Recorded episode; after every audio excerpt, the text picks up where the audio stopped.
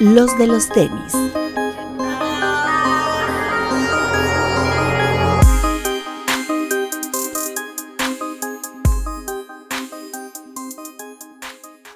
Hablemos de tenis, nada más. Bienvenidos a los de los tenis podcast. Hoy tenemos invitado de lujo, un honor, un honor el invitado que tenemos hoy. Hoy sí, grandes ligas. Pero antes déjenme presentar a los que ustedes ya conocen y no les importa. Eh, Alberto Bretón. Bienvenidos, buenas noches. Papu. ¿Qué tal amigos? ¿Cómo están? Un respeto a todos los que nos ven en el estreno y otro a los que no nos están viendo en el estreno, pero nos están viendo. Y miren, no es por nada, pero les presumimos que está con nosotros el señor Anuar Layón, este diseñador mexicano, eh, una de las grandes joyitas que están por ahí en, la, en esto de la moda en México y que ustedes, eh, bola de ignorantes, seguramente solo lo conocen por Mexico is the shit, que es un tema que vamos a platicar con él. Pero Anuar, bienvenido y muchas gracias por estar con nosotros. Muchas gracias, Master, por la invitación. Ahí es cuando ponen los aplausos, así como los de la, ¿cómo se llama el problema? La muchedumbre o no sé qué. Es correcto. Sí, sí, sí, la cotorriza y todo. Sí, aquí. Bendita edición. Sabadas.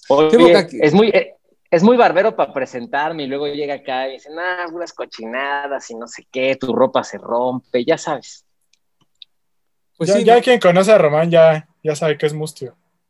Así es. No la, no, la neta sí le echamos ganas para hacer buena prenda. Sí, no, este, hace unas chambritas que, uff. Talento hay.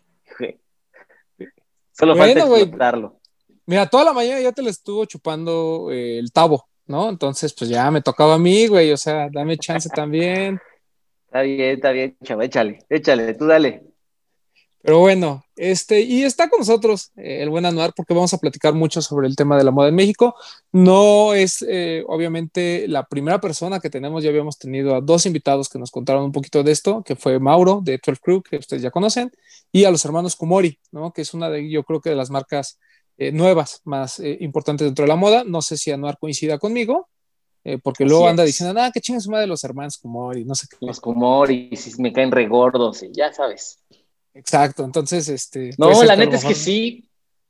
La neta es que sí, fíjate que, que, vengo de platicar, justo de dar una, una pequeña mentoría de, de, un concurso que se hace año con año que se llama Moda Premio, uno de estos esfuerzos de, de una de las instituciones de, la moda en México, pues para mí más importantes, la verdad es que ha perdido eh, el respeto de muchos de, los de las nuevas generaciones de diseñadores de, moda en el país, pero pues la señora Ana Fusoni sin duda es una institución en el, en el país. Y bueno, ya tiene muchos años haciendo diferentes iniciativas para incentivar el crecimiento de la industria nacional independiente. Bueno, ya es una mujer ahorita mucho más grande que hace 20 años o 18 años que yo empecé en la industria de la moda, este, y, evidentemente las capacidades van mermando, ¿no? Sin embargo, tuvimos esta plática muy interesante que, hablaba de estas nuevas generaciones de diseñadores y de creativos, ¿no? Porque ya muchos, muchos de ellos, por ejemplo, no son diseñadores de moda, o sea, una, una, cosa que es importante resaltar, no solamente en México, en todo el mundo, pues que les puedo apostar que muchos de los, bueno, como ejemplo, Virgil habló, pues es arquitecto, ¿no? De entrada, de, entrada te podría casi asegurar que no sabe cómo se patrona o se corta una prenda, ¿no? No, no es relevante eso en, en, la industria creativa en el momento. La verdad es que hay muchas cosas más que se pueden explotar y hoy en día la creatividad nos da posibilidad, nos da la posibilidad de tener incluso marcas de ropa sin ser diseñadores. Y creo que esa parte está sumamente interesante porque hoy la moda genera, genera una eh, narrativa de, de y, una, y un discurso de de pertenencia, ¿no? Entonces las marcas conectan con la personalidad de la persona y eso es lo que ha tenido repercutivamente que, muchas marcas conocemos y que muchas nos gustan hayan, hayan generado el éxito que han generado. Y los hermanos Kumori sin duda son una marca eh, con, un empuje muy fuerte, con una visión eh, del sentido de la, de la contemporaneidad este, muy diferente a lo que se ha presentado en muchas otras marcas, ¿no? Con muchas colaboraciones de artistas gráficos haciendo cosas distintas y hoy me parece que sí, son de los, de los representantes de la industria nacional, este, pues más propositivos, ¿no? Eh, y sí, claro, me encantan. ¿Cómo empieza tu carrera, Anuar? Porque por lo que nos comentas, eh, ¿tú, ¿tú estudiaste moda o tú estudiaste diseño de moda? Yo estudié diseño integral en Bellas Artes, estudié gráfico industrial y textil. Es una, es una, la, Escuela de Diseño de, Bellas Artes es una de las únicas escuelas con enfoque multidisciplinario de diseño. Eh, como sabrás, una de las razones por las cuales estamos platicando aquí es porque evidentemente me gustan los tenis, igual que a todos ustedes y a todos los que nos están viendo o escuchando. Y, y, una de las razones por las cuales me animé a estudiar esto es porque siempre en mi mente estuvo el hecho de poder hacer calzado. ¿no? Entonces yo decía, puta, me encanta el gráfico y toda la vida pinté. O sea, yo fui, yo fui de niño muy, muy hiperactivo y muy sensible. No, no hiperactivo porque hiperactivo en cuanto a, las artes, en cuanto a las manualidades, y no me vayas a alburar, alburear, pero sí, la verdad es que siempre tuve como mucha accesibilidad a eso, porque mi mamá era decoradora de interiores y también le gustaba mucho, entonces me, crecía el gusto por, hacer cosas, por desarrollar, por pintar, por hacer plastilina, muchos años hice, hice modelado en plastilina, este, y eh, pues así comienza, pues como con esta necesidad de, buscar que alguna de estas carreras conectara con los deseos de diseño y de, interacción con el diseño que yo buscaba. Y te decía, em, eh, yo no quería estudiar solo gráfico porque decía, no, pues es que solo gráfico, pues voy a terminar haciendo logotipos, ¿no? O señaléticas o, o, gráficos para un libro. Y decía, y moda, o sea, solamente moda, pues, o sea, como que como que no me veía ahí, ¿no? Como que me quería brincar varios de los pasos de las, de las escuelas de moda y de, las, de los programas de trabajo, los programas de estudios de, de, esa época, ¿no? Porque pues ya estoy Betabel. Entonces, este, en esa época, pues los, los, los, los programas de estudios eran completamente diferentes en la industria de la moda y pues yo lo que quería hacer era, ropa usable o ropa comercial, o sea, streetwear, ¿no? Lo que hoy conocemos como streetwear. Este, y en esas generaciones, pues todos los que estudiaban moda, pues terminaban haciendo vestidos, preta por té, este, o hot, hot, couture, este, como lo, como lo conocemos, que bueno, hot couture es una denominación de origen, así como el tequila, el hot couture es eh, de París y that's it. Este, pero bueno, eh, justo yo no quería hacer eso, ¿no? Y de pronto pues me gustaba el tema del calzado y los tenis y los accesorios. Yo decía, pues, pues para eso tengo que ser industrial, pero no quiero ser solo industrial porque pues no sé qué voy a terminar haciendo. Era una así serie de cosas en la cabeza. Estudié producción musical antes que, antes que, que moda. Eh, hice, hice un diplomado por dos años de ingeniería en audio para sala, luego hice monitores, luego me clavé en producción musical, este, y bueno, todo, todo, durante todo ese tiempo también estudié música, y de pronto me iba a estudiar producción musical a España, a esta escuela que ahora ya existe en México, que se llama SAE, SAE Institute, este, eh, a estudiar una carrera eh, formal de, de, de, producción musical, este, y pues la vida me truncó el plan, la verdad es que vengo de una familia que la posición económica nunca fue muy, muy abundante y desde chavito trabajo y entonces pues mis papás me dijeron, pues, si te quieres ir a España está increíble, pero no tengo ni para el boleto de avión, papito, entonces pues a juntarle. Trabajé en esa época un rato con una compañía de ingeniería en plásticos, de equipos periféricos para ingeniería en plásticos, pero también distribuíamos la maquinaria de inyección de plásticos más, más bonita del mundo para mí, que es Negribossi, que es una máquina italiana, y que irónicamente la patente de, la, de, la, de esa máquina este, de, producción de inyección de plástico es, la patente es mexicana, del, abuelo de una de mis mejores amigas. Le vendieron la licencia a Negribossi, quien se encargó de producirlas por todos, los, por todos los demás años, que sigue siendo la misma tecnología además. Este, y bueno, luego entran los chinos y pues la empresa este, tiene que cambiar el rumbo eh, pero trabajé un tiempo ahí para poder juntar para el boleto de avión, para pagar primero para la inscripción de la escuela, para irme a estudiar a España, y luego para el boleto de avión. Y de pronto cuando voy de camino a certificar, apostillar, esta frase solo, solo se ocupa para eso, apostillar el certificado de la preparatoria para poder ir a estudiar a España, me pierdo aquí en, en las calles de la colonia Tránsito, en, en este, acá por el, por el centro de la ciudad, eh, y me meto a la calle de Shokongo, que es donde se encuentra esta escuela, y veo un letrerito así chiquito en, una zona bastante, bastante fea, ¿no? Visualmente es, muy fea esa zona. Eh, y, digo, ¿qué, pues, ¿qué, es aquí de Bellas Artes? Y literal, no, no, soy curioso, pero no, no me hubiera metido eh, como así de la nada. Caminé, entré, encontré una oficina abierta, la abrí, me encontré una persona guardando sus, cosas, sus cosas, que, que era Pati Cachula, directora de carrera, este, y le digo, oye, perdón, encontré un letrerito allá afuera que dice que escuela de diseño y, quería preguntar diseño de qué. Y me dice, es integral. Y yo, ¿cómo? Sí, gráfico, industrial y textil. Y entonces, pues decidí quedarme. O sea, la verdad es que eh, presenté el examen, me quedé, me quedé este, a estudiar en, la Escuela de Diseño de Bellas Artes. Eh, perdí mi inscripción para irme a España, güey, esa ya es otra larga historia. Y bueno, tenían tenía una novia ya y realmente pues también como que lo que más quería era irme a, estar cerca de la novia. Eh, pero bueno, se me presentó esta oportunidad en la escuela de diseño, tuve un promedio muy bueno del examen de admisión, este, me hicieron las entrevistas finales y me quedé y ahí conocí a mi socia, eh, Ileana Jalil, con quien trabajé casi por 10 años. Eh, tuvimos una marca eh, hace ya algunos añitos que se llamaba Formosa, que fue la primera marca que tuve de moda. Tuvimos un Fashion Week y, tuvimos varias exposiciones en Intermoda y, estuvimos vendiendo en lo que eran los bazares de ese momento, que era el Fusión, Bazar Fusión, que se hacía ahí en el Parque México.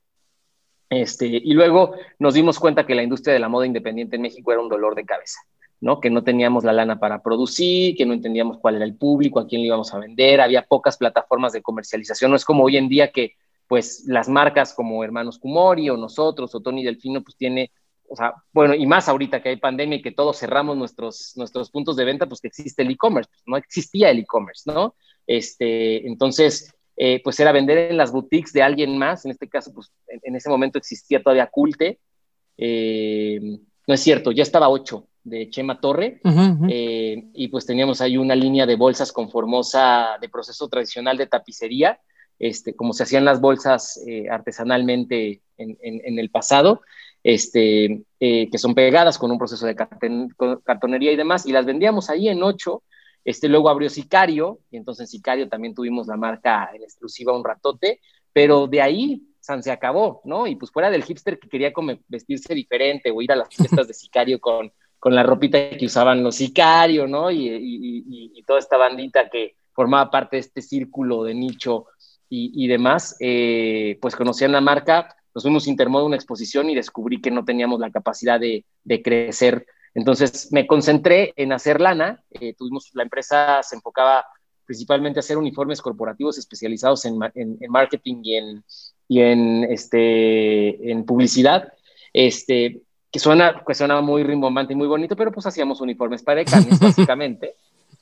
y bueno, eso nos dio una expertise enorme, porque la realidad es que nos, nos, pedían desde la cosa más compleja. Hicimos, cuando abrió PF Changs en México, nos pidieron que hiciéramos las réplicas de los uniformes de los guerreros terracota para unos guíos y edecanes que iban a estar fuera del restaurante. Entonces, o sea, por ejemplo, tuvimos que aprendimos a procesar piel, hicimos la primera vez que trabajé con piel de cerdo, procesarla, darle la, darle la textura para que se avejentara, luego hicimos un engarzado sobre maniquí, este, y luego pues me pedían eso y también me pedía el amigo así de, oye, le bordas las playeras a la, a la paletería de mi papá, es que ya se nos acabaron los uniformes y pues hacíamos de todo, ¿no? Entonces, eso nos dio una amplitud de reconocimiento de, procesos de producción y de, y de, y de sí, de diseño, eh, pues muy grande por 10 años, hasta que este, lanzó eh, Guaita, que fue la primera marca que ya como que, como que me ayudó a salirme tantito solamente de la parte comercial de la compañía eh, de hacer uniformes corporativos especializados en marketing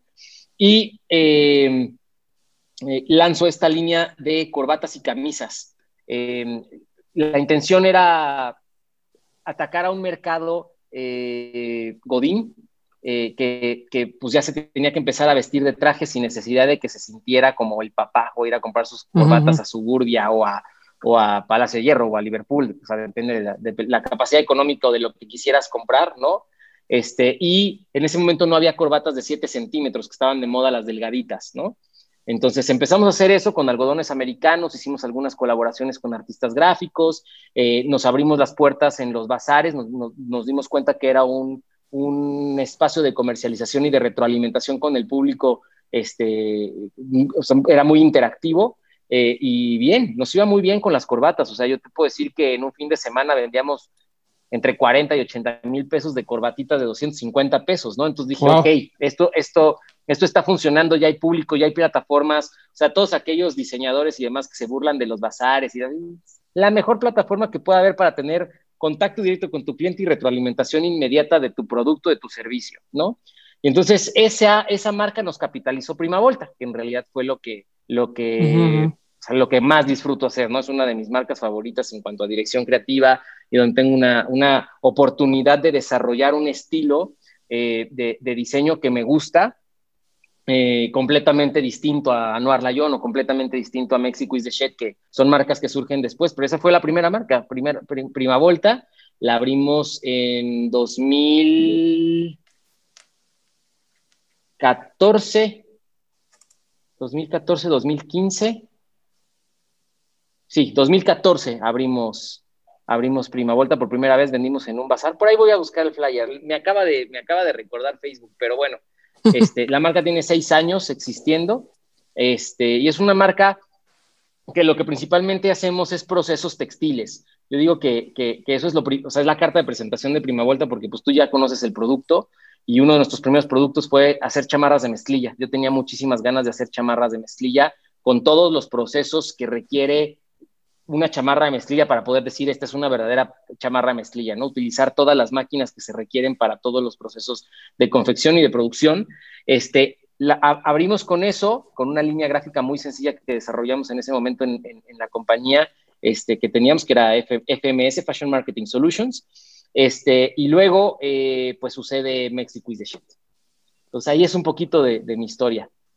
Ok, entonces, después eh, de más de una década ahí picando este, otras cosas que eran a lo mejor lo que no te gustaba, por fin logras hacer eh, tu marca, llevas a, sobre todo Prima Volta, que como nos dices es, tu, es, tu, consentida, sobre todo desde la parte creativa, pero viene este boom que yo eh, se lo achaco mucho a las redes sociales, o sea, así como Antisocial Social Club fue un fenómeno en Instagram, ¿no? Porque todo el mundo traía ahí su sudadera muy bonita.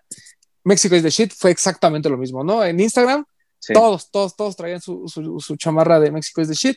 ¿Cómo surge la idea? ¿Y hasta qué punto fueron las redes sociales y hasta qué punto? Porque tú venías de este tema de los bazares que nos estás contando, donde tienes una retroalimentación directa de tu público, pero yo la otra la vi en Instagram. O sea, para mí fue así, la chamarra de Instagram es México is the shit. Perdón, Papu, antes de que continúe. Yo, yo creo que, que, sí tienes razón, Román. O sea, fue el, el, el boom en las redes sociales, pero se juntó con Trump, ¿no? Y eso se fue al cielo.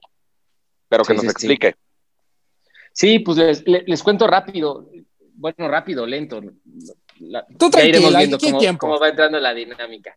Em, en 2016, em, ya yo, o sea, yo con este descubrimiento que tuve de que había capacidad comercial en los bazares, de que ya había abierto Kichink en México o sea, la primera plataforma de e-commerce nacional, ¿no? Que tenía un servicio como muy especializado para, para marcas independientes y sabiendo que ahí podía abrir mi plataforma y empezar a comercializar. Y digo, todo esto era muy joven en ese momento, ¿no? Este, empiezo a tener como esta ruptura con mi socia, eh, derivado de que pues yo ya estaba más clavado en las marcas y ella estaba clavado en la empresa. Entonces me pide, me pide quedarse con la compañía, a lo cual yo accedo sea, dije, sí, pues, chido, yo quiero, yo, yo ya quiero seguir con mis marcas y estoy hasta el gorro de trabajar para proyectos externos de, de, marketing, donde pues siempre estamos batallando con el dinero porque pues los pagos a 60, 90 y pinche mil días, ¿no? Y aparte, este, pues no puedo desarrollar lo que yo quiero y no puedo diseñar más, entonces pues no lo estoy disfrutando, he aprendido un chorro, pero no lo estoy disfrutando, o sea, te digo, o sea, Prima Volta, la esencia, la esencia de Prima Volta está en sus procesos, ¿no? Tú cuando ves una prenda de Prima Volta y la volteas vas a entender por todo el proceso por el que pasó, porque en realidad sí trae todos los acabados. Digo, en, hace un momento hablábamos de las chamarras de mezclilla, pero todas las prendas, o sea, cuando hacemos ediciones especiales de piel con lana, cuando hacemos este, gabardinas, cuando hacemos los, los pants de terciopelo, o sea, todo el pants viene biesado por dentro, o sea, sí cuidamos mucho los detalles. esa es la identidad de Prima Volta y eso me lo generó todos los años de experiencia que tuve, que tuve atrás haciendo uniformes corporativos, uniformes para decanes y demás.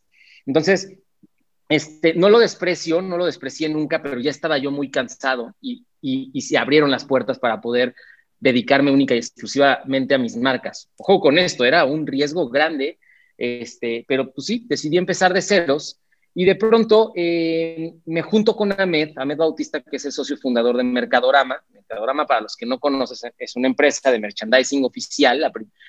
no es la primera empresa mexicana, pero la primera que institucionaliza la comercialización del merchandising y que tropicaliza cómo funciona el merchandising en las bandas en México, ¿no? Y de manera independiente.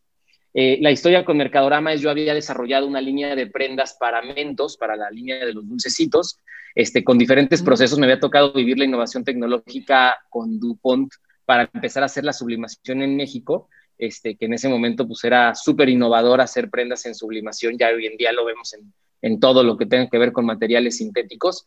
Este, pero eh, bueno, me contactan, hacemos una producción muy grande de estas playeras de, este, de mentos y en, en, cuando Mercadorama iba iniciando, lo primero que hace es hacer una gira con Eli Guerra, eh, en la que literalmente Eli convocaba fans de algún estado de la República y les decía, ok, consígueme de tu, de tu, de tu base de datos de fans eh, de, de, esa ciudad, consígame, consíguete una casa grande donde quepa tanta cantidad de personas y les voy a ir a dar una, vamos a ir a platicar, les voy a dar un conciertito acústico y vamos a vender merch y mi nuevo disco.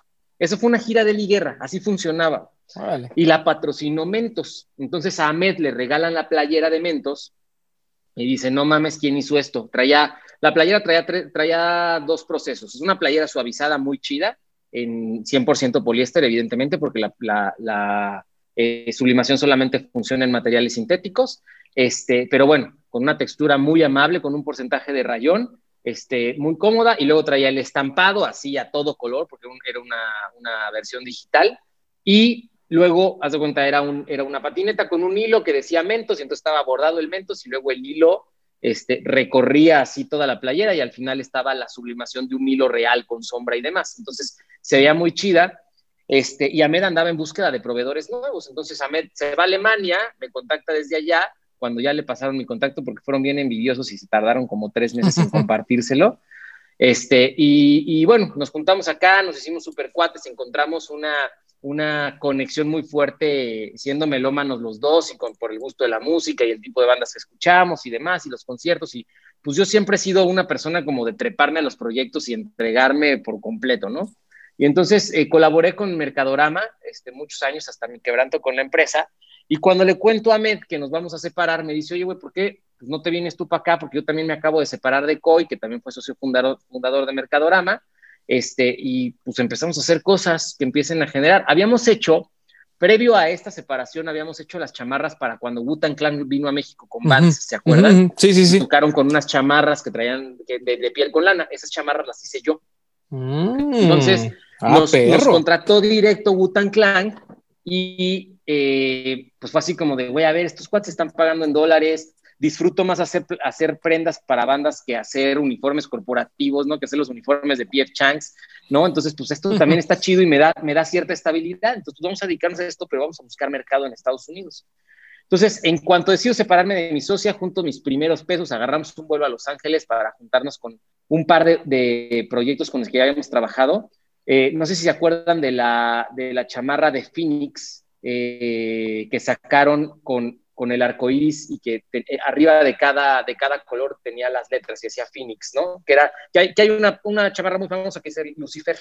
Este, y mm, ellos lo modificaron, ese arte, le hicieron Phoenix, y hay una chamarra blanca de, de, un video muy famoso. Entonces viene, viene Phoenix a México, nos piden esa chamarra para la línea de merch, la desarrollo yo este, para Mercadorama, pues ya trabajábamos con la gente de Phoenix y luego nos piden unas cosas para Foo Fighters. Y entonces le digo a Met, pues vamos a verlos en vivo y a ver qué, qué, más bandas tienen y a ver qué les podemos ofrecer y llevémosles nuestras chamarras de mezclilla, llevémosles nuestros productos y a ver qué pasa.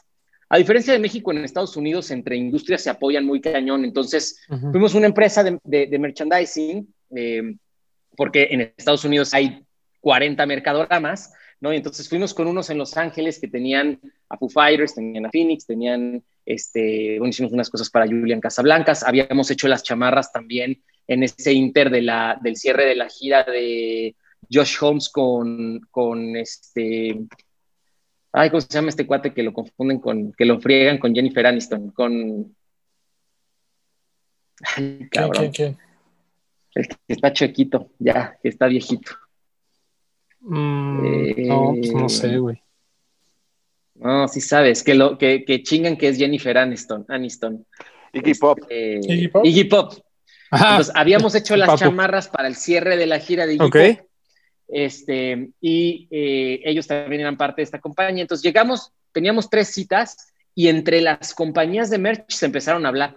Oye, güey, vinieron unos compas aquí que hacen, son mexicanos, los mexicanos locos nos decían y, y traen unas cosas perrísimas, ¿por qué no los conoces? Y así uno con otro, con otro, con otro hasta que nos conecta, eh, en ese mismo viaje nos conecta el sobrino de Key Arens, el de la galería Key Arens en, en, West Hollywood, y, nos conecta con, este, con, eh, con la gente que llevaba el, el, merchandising de Daft Punk. Entonces ahí se hace la primera reunión y el primer acercamiento para desarrollar la chamarra edición especial que hicimos para Daft Punk.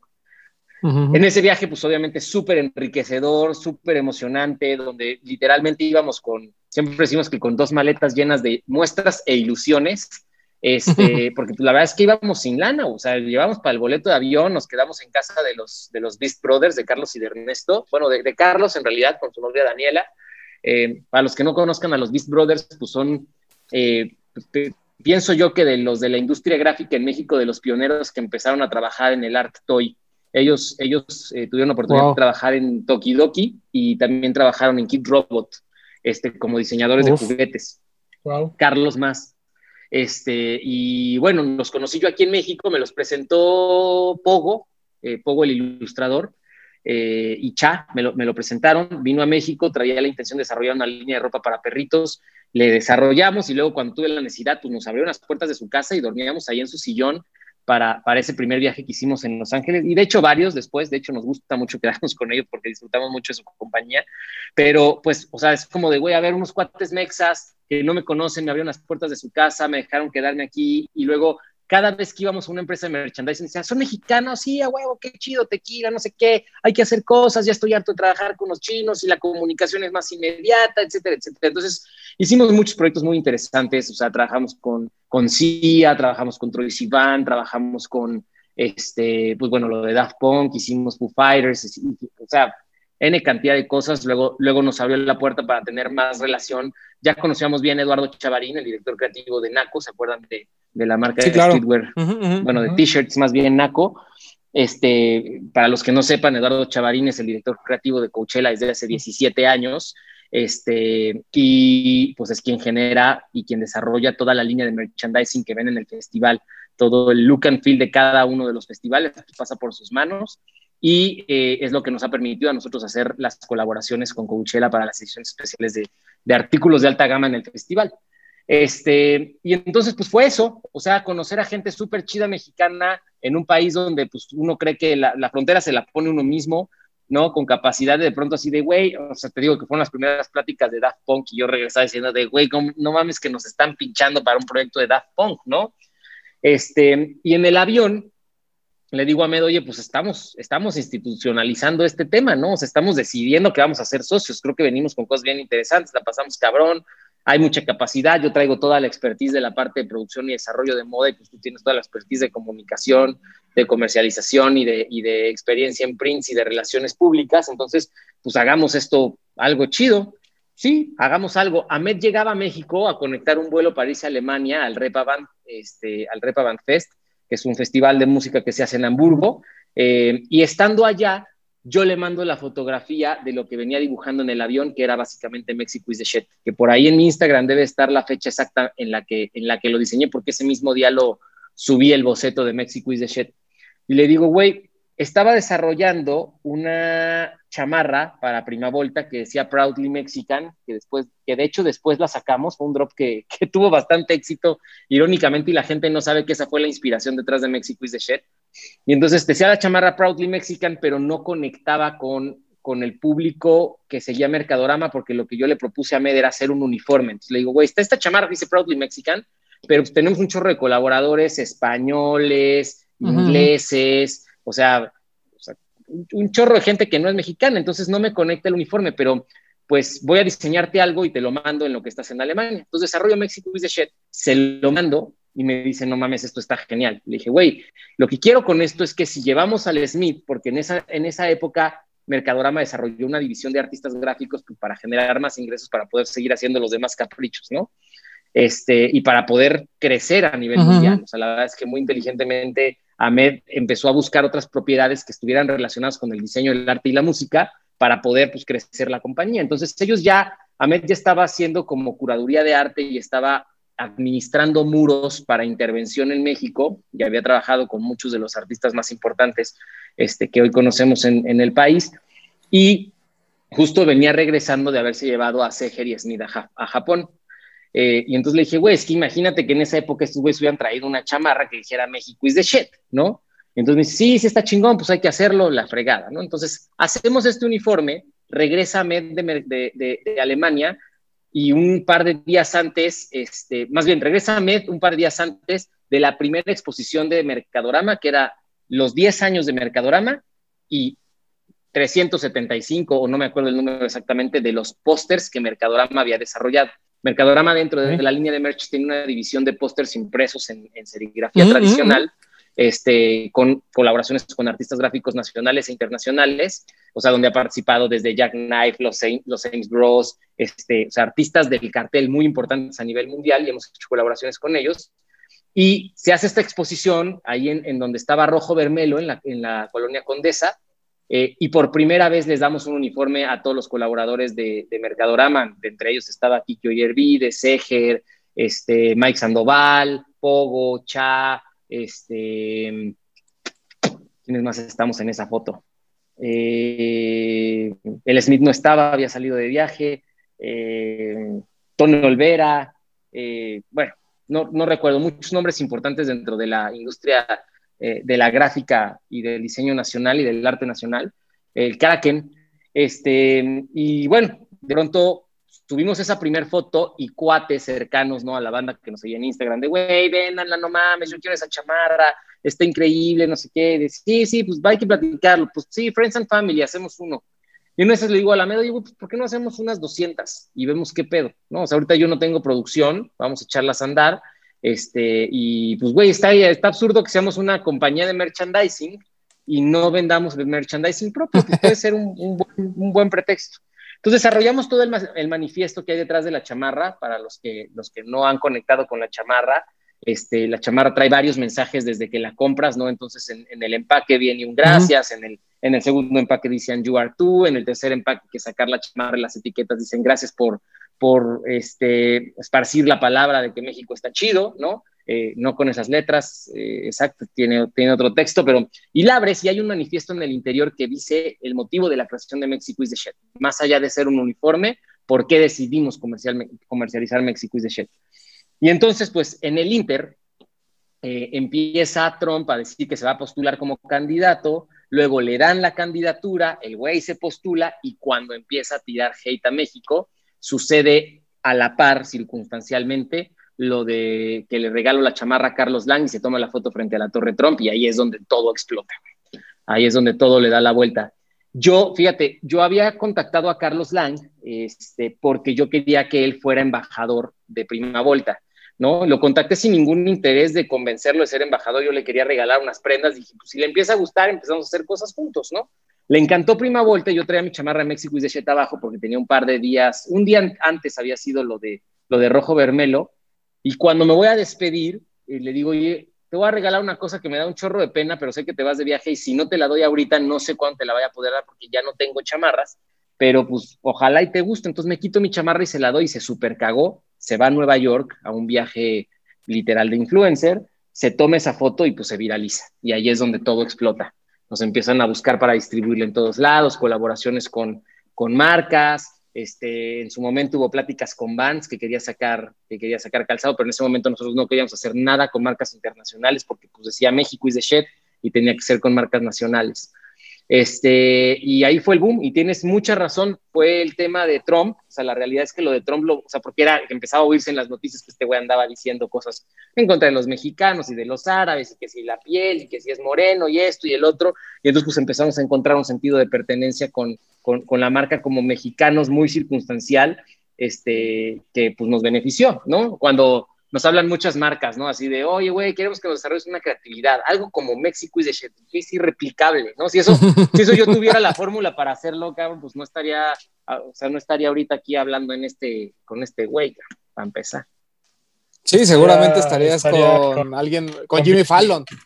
Con Jimmy Fallon, güey. No, no, la realidad es que, la realidad es que yo siempre he creído que O sea, ustedes forman parte de ese México que deberíamos seguir, de seguir construyendo, ¿no? Que, que le ha rascado piedra para seguir construyendo la cultura, este, que no depende al 100 de nosotros que la cultura crezca, pero pues que se están haciendo movimientos y cosas importantes en el país que en algún momento vamos a decir, ah, huevo, valió la pena todo ese esfuerzo, ¿no? Entonces, este, sí, está bien chido estar aquí sentado con ustedes, güey, ya fuera de broma. gracias, amigo. Eh, no, y, y, creo que lo de México es de shit, es como, podríamos decir que, digo, no sé cómo tú lo consideras, que a pesar de que es lo que te llevó de, de, alguna manera a la fama, a los medios, a las marcas, o sea, también es algo con lo que has tenido que que, sobrellevar de alguna manera, ¿no? Porque, como bien dices, todo el mundo, todo mundo quiere algo de México is the shit. O sea, en el sentido de que yo como marca quiero que colabores y quiero que pongas aquí México is the shit, ¿no? Quiero que pongas aquí, vamos a colaborar los de los tenis con Anuar, quiero que diga aquí los de los tenis, eh, pero aquí también México is the shit, ¿no? O sea, como que todo el mundo ya te, no, no, quiero decir que te ha encapsulado, pero la mayoría de la gente que solo te conoce por encimita, pues nomás dice, ah, ese güey solo sabe hacer México is the shit, ¿sabes? Entonces, claro. esa es mi siguiente pregunta. México is the shit es eh, tus, tus, otras marcas, por ejemplo, Anuar Layón, Prima Volta y demás, ¿viven a la sombra de México es de shit? ¿O tú crees que al contrario, México es de shit llevó gente a estas otras marcas? Pues sí ha llevado gente a estas otras marcas. La verdad es que o sea, nunca hemos utilizado México is the Shit como una plataforma de, de difusión de lo que nosotros tenemos como propiedades, porque hemos respetado mucho eso. Digo, obviamente la gente que sigue a México is the Shit, pues evidentemente han encontrado algo de mí. O sea, sí, sí dice created by Anuar yo, ¿no? Y está, está el tag ahí para que puedas accesar directamente a mi Instagram. Y obviamente es un estandarte que yo siempre voy a llevar. Para mí, mucha gente me ha preguntado que si es un estigma, pues no, no lo es, no debería de serlo. Eh, digo, evidentemente es, es, es es algo que fue tan fuerte y tan mediático, porque el tema es que esto no abarcó, o sea, abarcó temas políticos, sociales, culturales, musicales, de, o sea, de, todo tipo, ¿no? O sea, el tema es que lo usaba cualquier tipo de persona y todo el mundo quería involucrarse en esta conversación, o sea, yo estando en la, yo estando en Los Ángeles, llevando a vender México y de Shit con mis 200, estas primeras chamarras que hicimos, así de, sí, voy a llevar 10 al Designer Con, a ver cómo nos va y colgando mis chamarritas y demás, de pronto un día a las 6 de la mañana me marca Ciro Gómez Leiva, ¿no? Y me dice, güey, quiero entrevistarte porque pues acaba de pasar esto y yo no me había enterado de nada de lo de la chava esta que entró al Hotel Hábitat y que les tomó una foto y que era política del PRI y que criticó que por qué México es de shit y por qué le decían que México era una mierda. Y sí es una polaridad tremenda, ¿no? Entonces, la verdad abarcó varias, varios medios, abarcó, abarcó varios canales de comunicación México is de shit.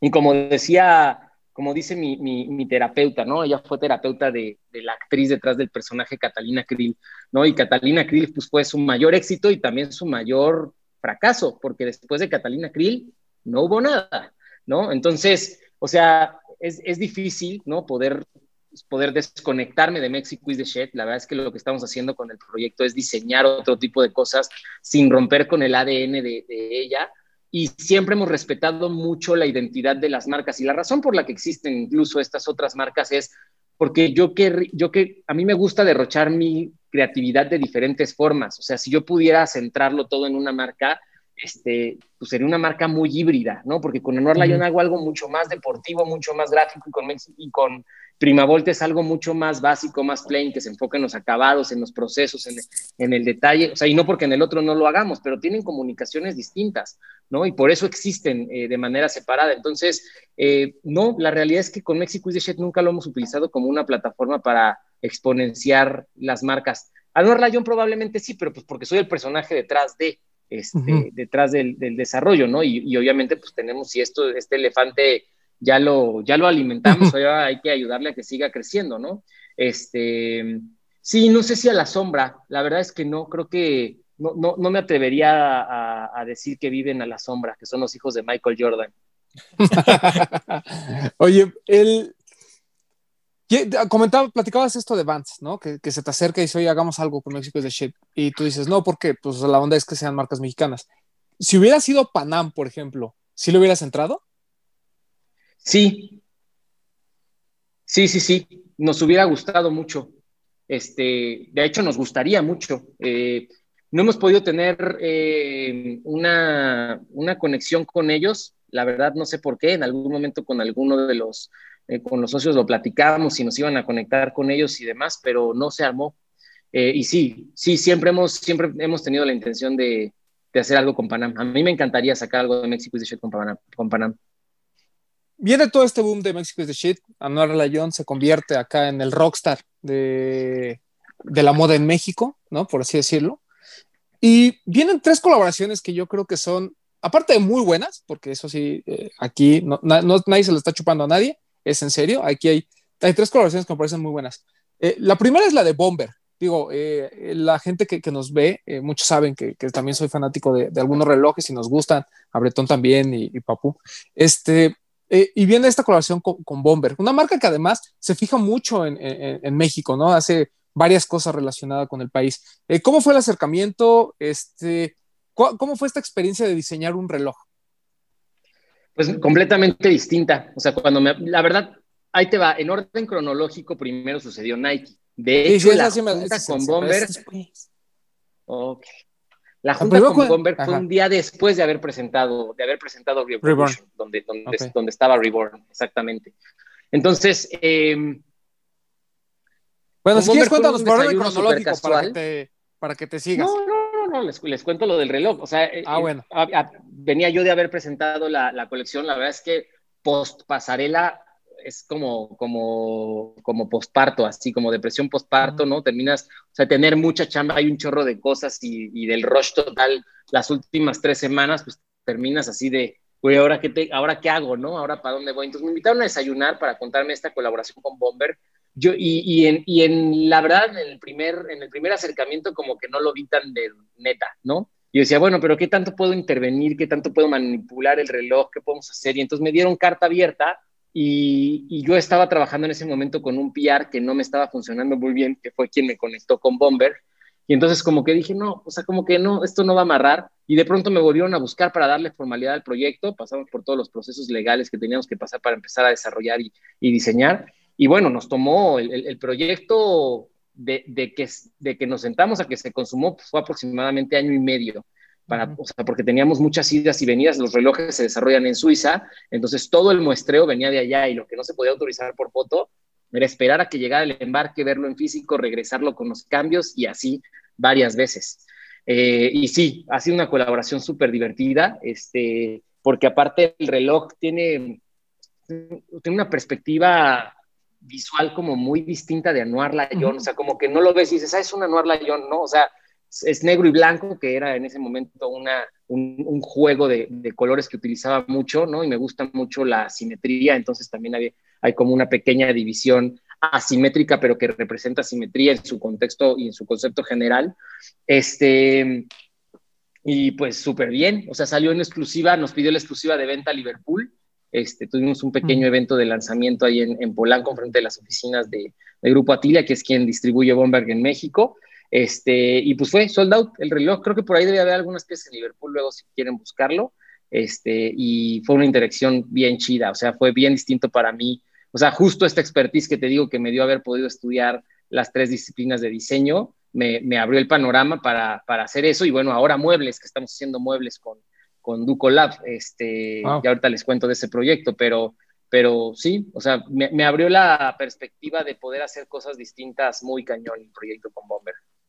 Sí, tío, te, te lo, lo, platicamos porque hace poco Seger colaboró con G-Shock, pero, o sea, uh -huh. por ejemplo, gráficamente y en términos de, de intervención, pues G-Shock es como muy, no puedo decir que es más sencillo, pero no es lo mismo, ¿no? Eh, trabajar con un reloj de, de, plástico, que además, pues uh -huh. obviamente son relojes de uso rudo, digamos, hasta cierto punto, uh -huh. allá trabajar con, un, con relojes un poco más finos, ¿no? Como pueden ser estos, estos bombers, sí. que además hechos en Suiza, la complejidad de ir y venir, ¿no? Sí, este... no, la maquinaria, los procesos, en realidad aquí hicimos una intervención completa, completa, el cristal con desarrollo especial, o sea, todo, todo, las manecillas, se, se, hizo un tramado especial para el tema del extensible porque no lográbamos dar el efecto con la piel, yo quería que fuera de piel originalmente, el anodizado de la, del metal no se logró hacer en blanco, entonces hubo que hacer cambios y demás, sí, procesos bien interesantes, bien, bien interesantes.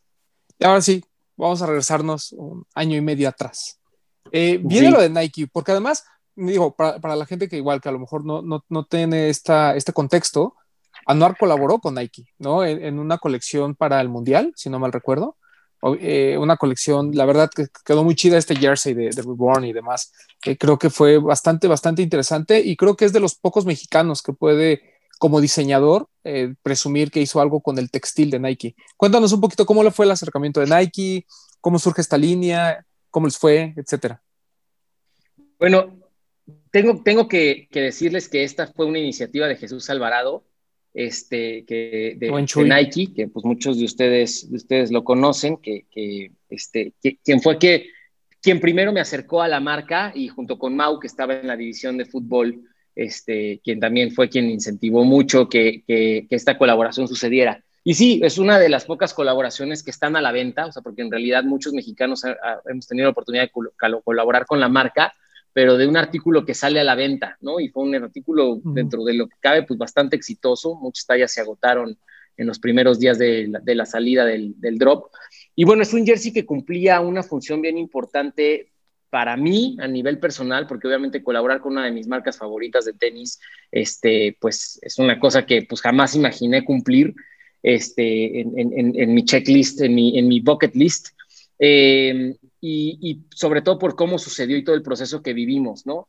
Fue un proceso largo de diseño y desarrollo porque cuando a mí me dan el primer brief me dicen, a ver, la playera original, la, playera de la selección mexicana la tiene Adidas y necesitamos ser contestatarios con esto, dándole la vuelta a una playera fea porque estamos todos de acuerdo que la playera de ese año de la selección mexicana no era nada bonita, ¿no? Y bueno, van muchos años que no es bonita, la verdad.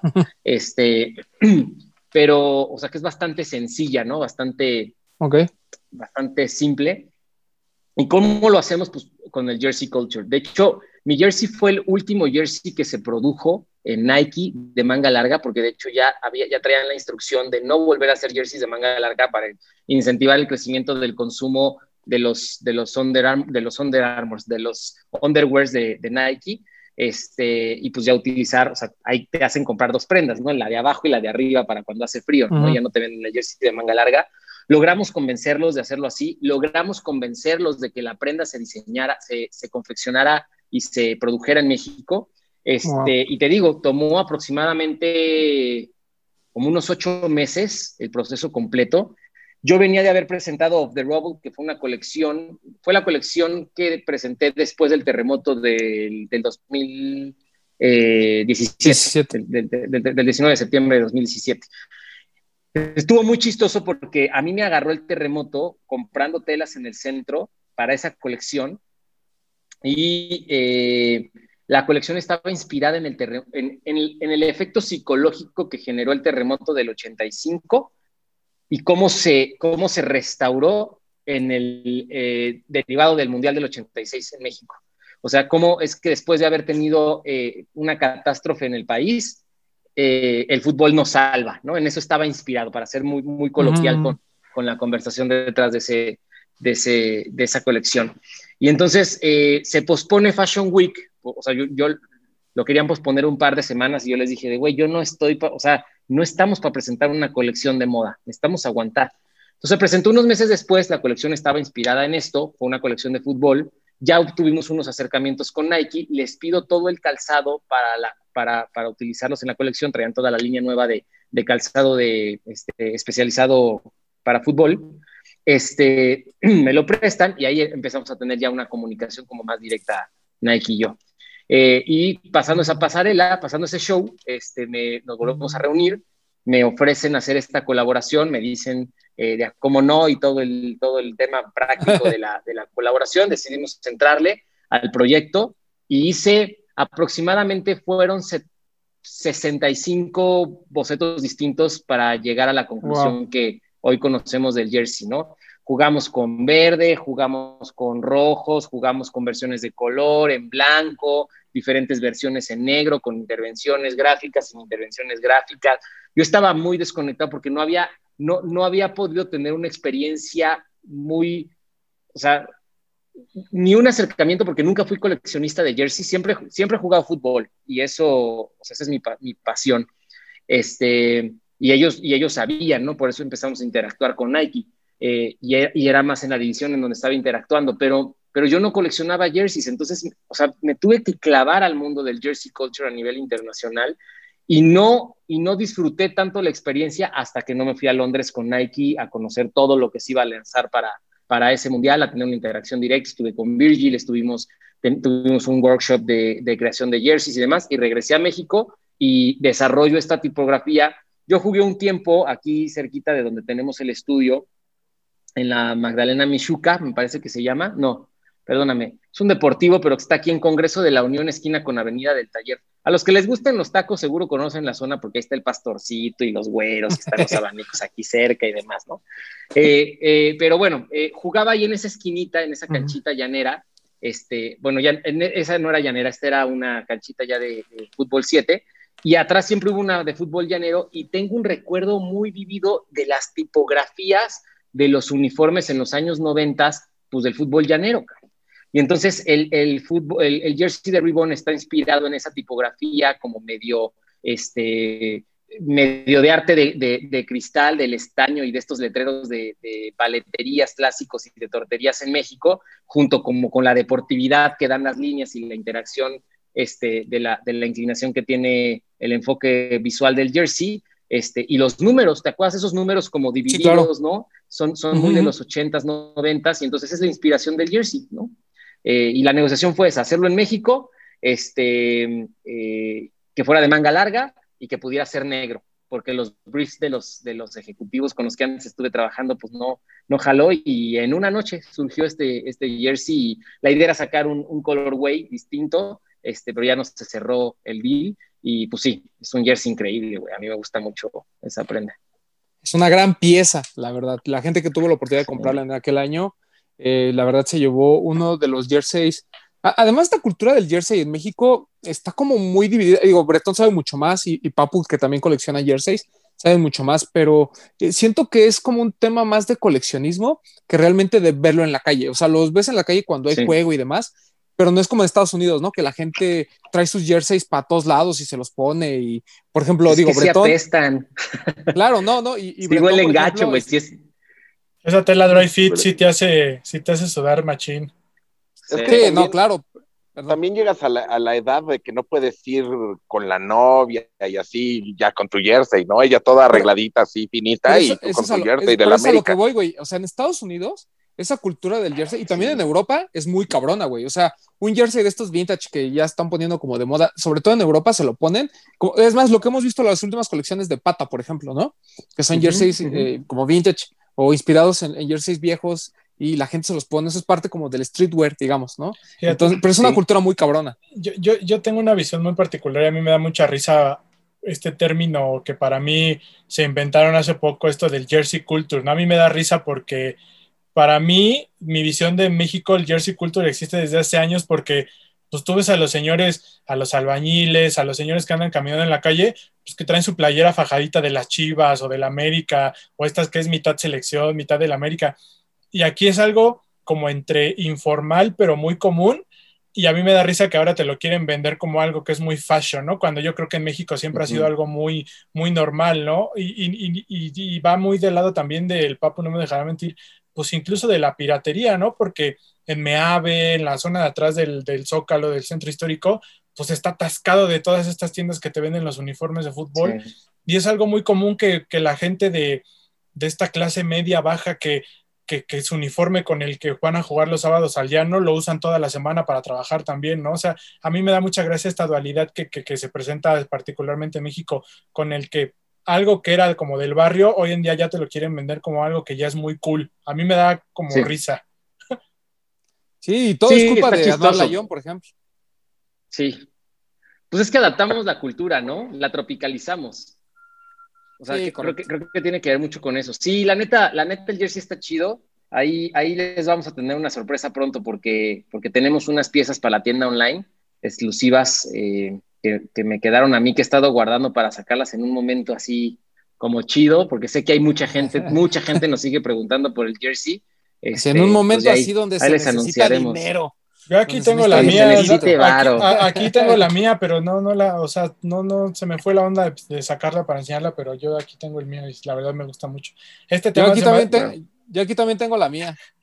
Este tema que comentas de lo de la manga larga a mí se me hace interesantísimo porque yo, como dije Román, a mí me encanta coleccionar jerseys antes de clavarme los tenis y yo siempre era de manga larga. A mí me encantaban los jerseys de manga larga, no de manga corta. Y sí es como bien marcado eso que dices, ¿no? Que, que se dejó de hacer la manga corta para introducirte estas, esta, esta moda de, de, los jerseys de compresión, ¿no? Y a mí es algo que a mí no me gusta, a mí siempre me gustaban más los jerseys de manga larga y es algo que yo le admiro a la competencia, ¿no? A la marca de las tres franjas, que ellos sí te siguen vendiendo jerseys de manga larga. Claro, sí, sí, sí, pues es que hay un público y hay un sector ahí que lo va a seguir consumiendo, pero... Pero es que también la, la, manga larga, eh, o bueno, en mi caso me gustaba más porque era hasta cierto punto más difícil de conseguir que las de manga corta. Ah, Entonces eso, era como, eso era como un plus. Sí, ya ahorita, pues, pues, ya. O sea, los que tienen manga larga de la América son pirata, ¿no? Ya está muy fácil de. Es, todo un tema eso de los jerseys. ¿eh? Podríamos hacer otro podcast, el Papo y yo, para hablar del, de la cultura Debería. de los jerseys. el, el, Daniel Patlán tiene una colección muy chida de jerseys. Ah, mira, ahí los pueden conectar. Hagan, hagamos el podcast de los de los pues, jerseys. Pueden yo, yo, me, me, gustaría, porque ese era mi vicio antes de los tenis y debo de, de andar pegándole a los mil jerseys por ahí. ¿Neta? Sí, tengo muchos, tengo muchos. ahí tengo yo, yo, yo tengo cosas interesantes ahí de jerseys, porque tuve, tuve, un primo profesional y entonces tengo ahí cosas de, o sea, tengo, tengo un, tengo una, una de, una de Pumas del 89-90, este, firmada por, por, por Aspe. O sea, tengo una de Aspe, que era de él. Y tengo una del Tato Noriega, también de Pumas. órale. esas joyitas que, este, que, son las que Y por ahí tengo un par de intercambiadas de mi primo de Real Madrid y, otra del. Ay, ¿cómo se llama este equipo brasileño que es azul como turquesa con negro? Así fue. Es el, el Cruzeiro. Sí, debe ser el Cruzeiro, ¿no? Sí, puede ser el Cruzeiro, sí, tienes razón, es Cruzeiro. Sí, por ahí tengo cosas interesantes guardadas en casa de mis papás, ahí luego las busco. Ah, mira, te digo que si el señor Layón es una, una, este, una joyita. Ah, yo, yo eso, esa experiencia que digo de, Inglaterra y donde estuviste con Virgil, ahora entiendo por qué te dicen Virgil Layón, carnal. O sea, si hay una conexión. Si hay una conexión. Oye, mi abuelo, mi abuelo se llama, se llamaba, falleció eh, el año pasado, pero sí, mi abuelo se llamaba Virgilio. O sea, a mí me generaba ahí mucho ah. conflicto. Mira, me hubieran puesto Virgil Layón, Virgilio Layón. Don Virgilio. Hubiera estado bien chingón, güey. Está bien, bien padre. Virgilio. Pero bueno, bien, y, y, la otra colaboración que también tuviste, y, y, para nosotros es muy, digo, hay como varias connotaciones de la colaboración que hiciste con los Simpsons, porque uno pues, se vendió por Amazon, lo cual es creo que así como que wow, o sea, es como un parte importante. Eh, la segunda es todo esto, todo este previo cuando la presentas, ¿no? Con este coro impresionante, este, cantando la canción de intro de Los Simpsons. Eh, como que no solo era eh, las piezas en sí, sino todo lo que hubo alrededor de esta colección. No solo porque a nosotros somos fans de, Los Simpsons y, nos gusta que un mexicano como tú le haya dado una vuelta ahí a, todo este, este merch de, de la caricatura, sino porque además ahorita pues traemos mucho lo de Kid, ¿no? Y lo de Ronnie, que acaba de hacer una colección muy padre. Pero cuéntanos un poquito de este tema de, de, cómo fue el acercamiento, cómo, si en verdad te gustaban los Simpsons ya, y, y este, tema de, hacer cosas alrededor, que no solo sea la venta de una prenda ya, sino todo esto. Pues mira, o sea, contestando eso, lo, lo último que dijiste, a mí, a mí, me parece que la industria de la moda y más en la actualidad en la que, nos, en la que estamos es ya, ya la gente no va a comprar por comprar, ¿no? O sea, no, no compran la prenda. Digo, muchos de nosotros sí, sí somos como, como muy clavados en el tema de la calidad y el textil y cómo se siente y cómo pesa y cómo, incluso cómo envejece, ¿no? O sea, varios de nosotros ya sabemos qué va a pasar con un tipo de prenda y, y lo entendemos y lo valoramos muchísimo. Sin embargo, también el futuro de la moda me parece que a nivel mundial, sin, sin, sin intención de hacerme el erudito en lo más mínimo, esta es una predicción meramente, eh, va a ser, o sea, la gente va a empezar a comprar experiencias, va a empezar a comprar identidad de marca, ¿no? Este, yo creo que, o sea, y justo lo he dicho durante toda la pandemia, ¿no? Digo, si nosotros con nuestros negocios estamos muertos de miedo, imagínate las grandes empresas, las grandes distribuidoras, la gente que produce lo de Virgil, la gente que hace lo de Fear of God, la gente que, o sea, que hace incluso Supreme, ¿no? Que digo, Supreme la tiene mucho más fácil porque pues no, no, no, veo que vayan a la baja, ¿no?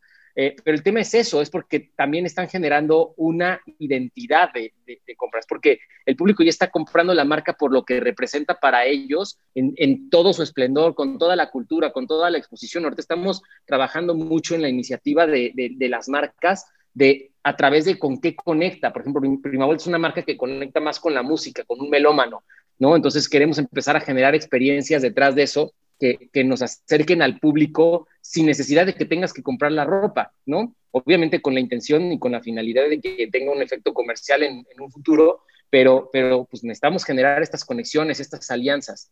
Este, Los Simpson fue una experiencia súper padre, sí, sí soy fan de Los Simpson. Este, o sea, como te decía, toda la vida hice plastilina y toda la vida pinté y de las cosas que más pinté fueron Simpson. Este, mis muñecos en casa, mis coleccionables eran Simpson mi caricatura favorita por excelencia y pues sí soy de los que me sé las, las este, los diálogos. Eh, los diálogos y demás. Y cuando llega la oportunidad de hacer la colaboración, pues sí, claro, claramente fue algo súper emocionante porque además fue parte de la, de, la eh, iniciativa que tuvo eh, Matt Groening, bueno, el equipo de, Fox en ese momento, porque todavía no era de Disney, Los Simpson, este, Matt Groening para, para como, eh, ¿cómo se le dice? Para celebrar los 30 años de los Simpsons que se acercaban. Entonces, no fui el único, hubieron varios diseñadores internacionales, sé que hubo un par en, en Asia, o sea, en Japón y en Corea hubo, un par de diseñadores que hicieron una colección. En Estados Unidos, pues hizo el drop este Virgil, que al final era una colección, terminaron medio peleados ahí con, con él porque estaban neceando ahí con, con los Do's y los Dons, y la verdad los Simpsons son súper cuadrados y, este, y por último en México conmigo. Y a la par surgió la, oportunidad de hacer esta, este lanzamiento en exclusiva con Amazon Fashion por primera vez en México y era un Now by Now. Así como presentamos la pasarela, se estaba vendiendo la colección y obviamente fue una experiencia muy interesante para nosotros porque como dice el buen romance, hicimos toda una experiencia detrás de la, de, la, de la pasarela, ¿no? O sea, en, en, cuanto a producción y el, el, desarrollo creativo de no solamente de las prendas, sino de todo. Hicimos fíjate, el, el, video que utilizamos eh, eh, para la pantalla en la parte de atrás lo tiene Matt Groening. O sea, nos mandó oh. una carta diciendo, o sea, me mandó una carta diciéndome que era de, o sea, que si él lo pudiera utilizar para un intro del programa, le, le encantaría. De hecho, nos lo pidieron para ver en qué momento lo van a, lo van a explotar en algo. Eh, hicimos animaciones, o sea, un equipo de animación de 14 personas trabajando tres semanas en chinga para desarrollar todos esos visuales, este, la, dirección, la dirección musical de, la, de las voces que tuvimos en el, en el show. Digo, no quiero contar mucho, si quieres al final les dejamos el link para que puedan ver, todavía tenemos el live de esa pasarela. Este, sí, está increíble. Lo, transmitimos en vivo y sí, bueno, o sea, justo creo que, y lo que me decían varios amigos que justo era lo que yo buscaba y conectó muy bien, era retratar mi conexión personal con los Simpson en una pasarela que iba a conectar con toda una generación y con nuevas generaciones. Eh, entonces, la verdad, fue un proyecto muy exitoso porque, porque, te digo, sucedieron muchas cosas al mismo tiempo. Bueno, Amazon nos compró la colección en firme, se vendió muy bien, luego la tuvimos en exclusiva en Palacio de Hierro entre Valenciaga y, este, y Karl Lagerfield en, un espacio en el Palacio de los Palacios, ahí en, en Polanco, tuvo mucho éxito, había piezas muy high-end, ¿no? Uno, uno, uno, de los retos que teníamos era hacer piezas eh, elevadas y que tuviera un buen efecto en temas de comercialización. Mucha gente se quejó porque sí es mi colección más cara, es la colección más cara que hemos tenido en el mercado. Desgraciadamente no dependía de mí, este, porque había que pagar licencia, eh, había que pagar este, la comisión de Amazon, que era prácticamente como un retail price, ¿no? Que es, que es elevado, etcétera, etcétera. Eh, pero sí, fue una colección muy exitosa, muy de nicho. En Palacio Hierro tuvo mucho éxito y, luego, pues, o sea, pues siguió teniendo, ¿no? O sea, hicimos una venta en Designer Con. Me pasó algo bien chistoso en Designer Con en 2019. Este, Designer Con se hace a final de año este, en Los Ángeles, California, y llevé la colección de Los Simpson. Designer Con es una feria que se especializa en vender arte, diseño, juguetes, este, o sea, no, no es tan de streetwear, sino más bien como de, como de la cultura del, del diseño este, eh, y, del arte gráfico y de los, de los art toys. Y pues me pareció, me, cobró mucho sentido llevar la colección por primera vez a Estados Unidos en esta feria, donde además pues va mucho geek, ¿no? Va mucho, va mucho fanático de, la, de las caricaturas, de, este, y, bueno, de, todo este tipo de arte. Entonces presentamos la colección ahí, hicimos la, emulamos de nuevo la sala de los Simpsons, que eso fue también un madrazo en, Palacio de Hierro, podías ir a tomar una foto en la sala inflable de los Simpsons. Este, y bueno, eh, la llevamos y fue un madrazo, un madrazo en Designer Con. Vendimos muy bien y además tuve la oportunidad de conocer al nuevo equipo de Matt Groening que trabaja en la producción de Desenchained, que es la nueva serie esta que está en Netflix de los duendecitos, este, de estos personajes. Y cuando vieron la colección me dijeron, habíamos escuchado a Matt hablar de esto, ¿no? O sea, lo veo en vivo y no lo puedo creer, qué gran colección, etcétera, etcétera. Platicamos, ellos fueron, o sea, los primeros bocetos de los Simpsons estuvieron a cargo de ellos. Eh, eran, ah. eran dibujantes de, de Matt Groening de toda la vida. Este, el estuve con la que hizo el logo de los Simpsons, etcétera, etcétera. Entonces sí, es, ha sido una colección que ha traído muchas satisfacciones a mi vida. Ya, ahora sí ya no hay nada, ya se, ya, ya, ya se nos acabó el, el plazo de comercialización, este, pero estuvo muy chido haber, haber hecho esa colaboración y sí, sigo siendo súper fan de los Simpsons. Si me los encuentro en la tele, no hay forma de que me hagas cambiarlo. Los capítulos viejos, ya los nuevos, la verdad es que sí, no, no, me conectan mucho. De acuerdo. Sí, sí, como que las primeras temporadas, ¿no? Fueron las que creo que a todo mundo eh, se nos hacen, no solo como parte de nuestra, de nuestra cultura cuando éramos, cuando éramos niños o cuando éramos eh, adolescentes, jóvenes, sino creo que también Los Simpsons, pues obviamente es una caricatura que eh, llega a mucha gente, ¿no? a lo mejor, como bien dices, los últimos, las últimas temporadas a lo mejor están tocando temas muy avanzados, incluso para nosotros hasta cierto punto. Sí, sí, sí. Pero sí, siempre, siempre ha habido esta, esta conexión y creo que todo el merch de los Simpsons es algo que, que nos gusta muchísimo, ¿no? O sea, eh, eh, no sé por qué, pero los Simpsons, a diferencia de otras caricaturas, sí es algo que me puedo poner en cualquier momento, ¿sabes? O sea, puedo tener, eh, voy a tener 45 años y me voy a seguir poniendo algo de los Simpsons porque está, porque es cool, o sea, no, y además como que la gente relaciona, dice, ese, ese cuarentón, este, pues, seguramente vio los Simpsons cuando empezaron, entonces sí se puede poner eso, ¿no?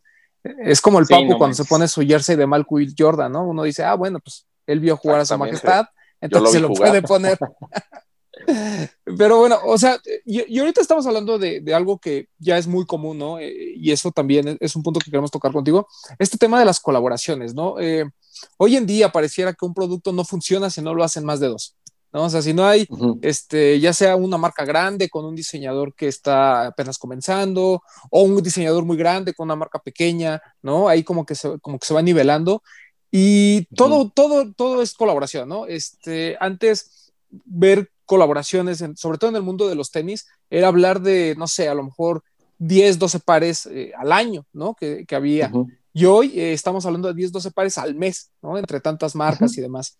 Eh, aquí la, pregunta no es, este tema de las colaboraciones, ¿tú crees que ya se está sobreexplotando? O sea, ya llega un momento en el que ya es incluso aburrido ver a tanta gente juntándose para hacer proyectos, o tú crees que es, eh, va a seguir siendo redundante porque de alguna forma es una, eh, se crean piezas nuevas que ninguno de los dos por separado podrían haber hecho? Claro, Mm, yo creo que es un tema de cultura. O sea, yo creo que la colaboración definitivamente va a tener que seguir existiendo. Me parece que ha cambiado el curso de la, dinámica de conversación entre las marcas y también de la dirección de diseño que puede llegar a, tener una marca con las limitantes que representan a esa marca y con, la limitante incluso creativa, ¿no? Me parece que es un recurso a nivel empresarial muy inteligente por parte de las marcas, pero también la dinámica de conversación de las colaboraciones va a ser algo que va a estar, va a estar creciendo cada vez más, porque la intención de la colaboración es la capacidad de expansión que puede llegar a tener esto en términos de comunicación, también la capacidad, como bien lo dijiste, de, lo que ambas marcas pueden llegar a generar en conjunto, ¿no? Este, de, la creatividad que hay en uno y la estética de uno con la del otro. Es un recurso muy interesante en términos de diseño porque pues sí te ayuda, o sea, si puedes lograr explotar eh, la creatividad de una marca con su identidad junto con otra y hacer algo, o sea, algo que es un boom. Digo, habrá, habrá quienes nos gusten algunos pares y a quienes no. Este, definitivamente es un tema, o sea, en gusto se rompen géneros y, definitivamente es la intención de conectar con diferentes tipos de, público y utilizar ese recurso como de innovación también y, también de alcance, ¿no? Porque, por ejemplo, eh, por, por, por decir por poner un ejemplo con una colaboración, ¿no? La de, ay, ¿cómo se llama? Eh, eh, este, Rose. Um, Martin Rose. Martin Rose, ¿no? Por ejemplo, a mí es, a mí es algo que no me gusta absolutamente nada, nada, ninguna de las piezas que salieron, ¿no? Y los tenis amorfos estos con las bolas así, que se ven me los tengo y nunca me los he puesto. Este, me, los regalaron, ¿no? Pero me parece bien interesante que vieron la necesidad de conectar con ese público que sí se está poniendo esa tendencia de zapato cuadrado, mochado a la mitad, como, de, como del metro chabacano, ¿no? Así que que este, de, los, de los early 2000s, ¿no? Eh, y, me parece que es un recurso que todos deberíamos empezar a utilizar porque el sentido de colaboración también habla de un tema de, de acercamiento físico, ¿no? De, necesidad de, compartir con alguien tu creatividad y, de, y de exponenciarlo y de crecerlo. Yo soy muy fanático de las colaboraciones he hecho con muchos artistas gráficos, con, he trabajado con Rodrigo Roji, con Ricardo Luébanos, ahorita con Eduardo Chavarín. Bueno, el año pasado lanzamos Dead and Glory con Eduardo Chavarín, con Kiki Oyervides tenemos la nueva colección de Prima Volta, y estoy por lanzar con Anuar Lyon una colaboración con un artista gráfico de Guadalajara que se llama Daniel Barba, y me parece que las colecciones no hubieran tenido la misma identidad sin lo que ellos impregnaron y sin lo que yo le impregné. Entonces es algo que vamos a empezar a ver más y, me parece que sí, o sea, también tiene que ver con mucho con, este tema de, la educación detrás de la cultura de la colaboración, porque en eso se tiene que convertir en cultura, ¿no? Porque tiene que haber aparte respeto, tiene que haber respeto a la identidad creativa de la persona, tiene que haber respeto a, la opinión, ¿no? Porque pues también entender en diseño es un tema, ¿no? Porque hay mucho celo, hay mucho conflicto, hay mucha envidia en, torno a lo que a ti te gusta y a lo que a mí no, y porque a mí me parece horrible, como lo que dije ahorita de Martin Rose, habrá, habrá quien diga de, no, güey, o sea, esa es la mejor colaboración que ha hecho Nike con algún diseñador, y lo voy a respetar, ¿no? Eh, eh, insisto, eh, no todos tenemos la misma intención de consumir el mismo tipo de productos, hay cosas incluso, este, o sea, la razón por la, que, por la que tengo dos marcas es eso, porque con Prima Vuelta diseño algo que me gusta utilizar de cierta forma y con Anuar Layón de otra forma, pero al mismo tiempo se pueden mezclar sin, sin, sin quebrantar esa identidad y ese ADN de cada uno de ellas este, y, no perder el respeto. Entonces, si lo logro hacer yo con una, siendo una entidad y ellos dos como, como, como una marca, ¿no? O sea, al final todo va en colaboración. Creo que también eso responde mucho a la identidad de las personas y a que te puedes poner una camisa de vestir con unos tenis este, o un pantalón de pinzas con unos tenis y que se vea corto y los calcetines. Entonces, o sea, los looks hoy en día forman parte de eso, ¿no? De las colaboraciones, de cómo está utilizando la ropa la gente en la calle, de cómo mezclan esos diferentes estilos de marcas que no, o sea, que no verías en un aparador juntas jamás, ¿no? Entonces creo que tiene que ver también mucho con eso.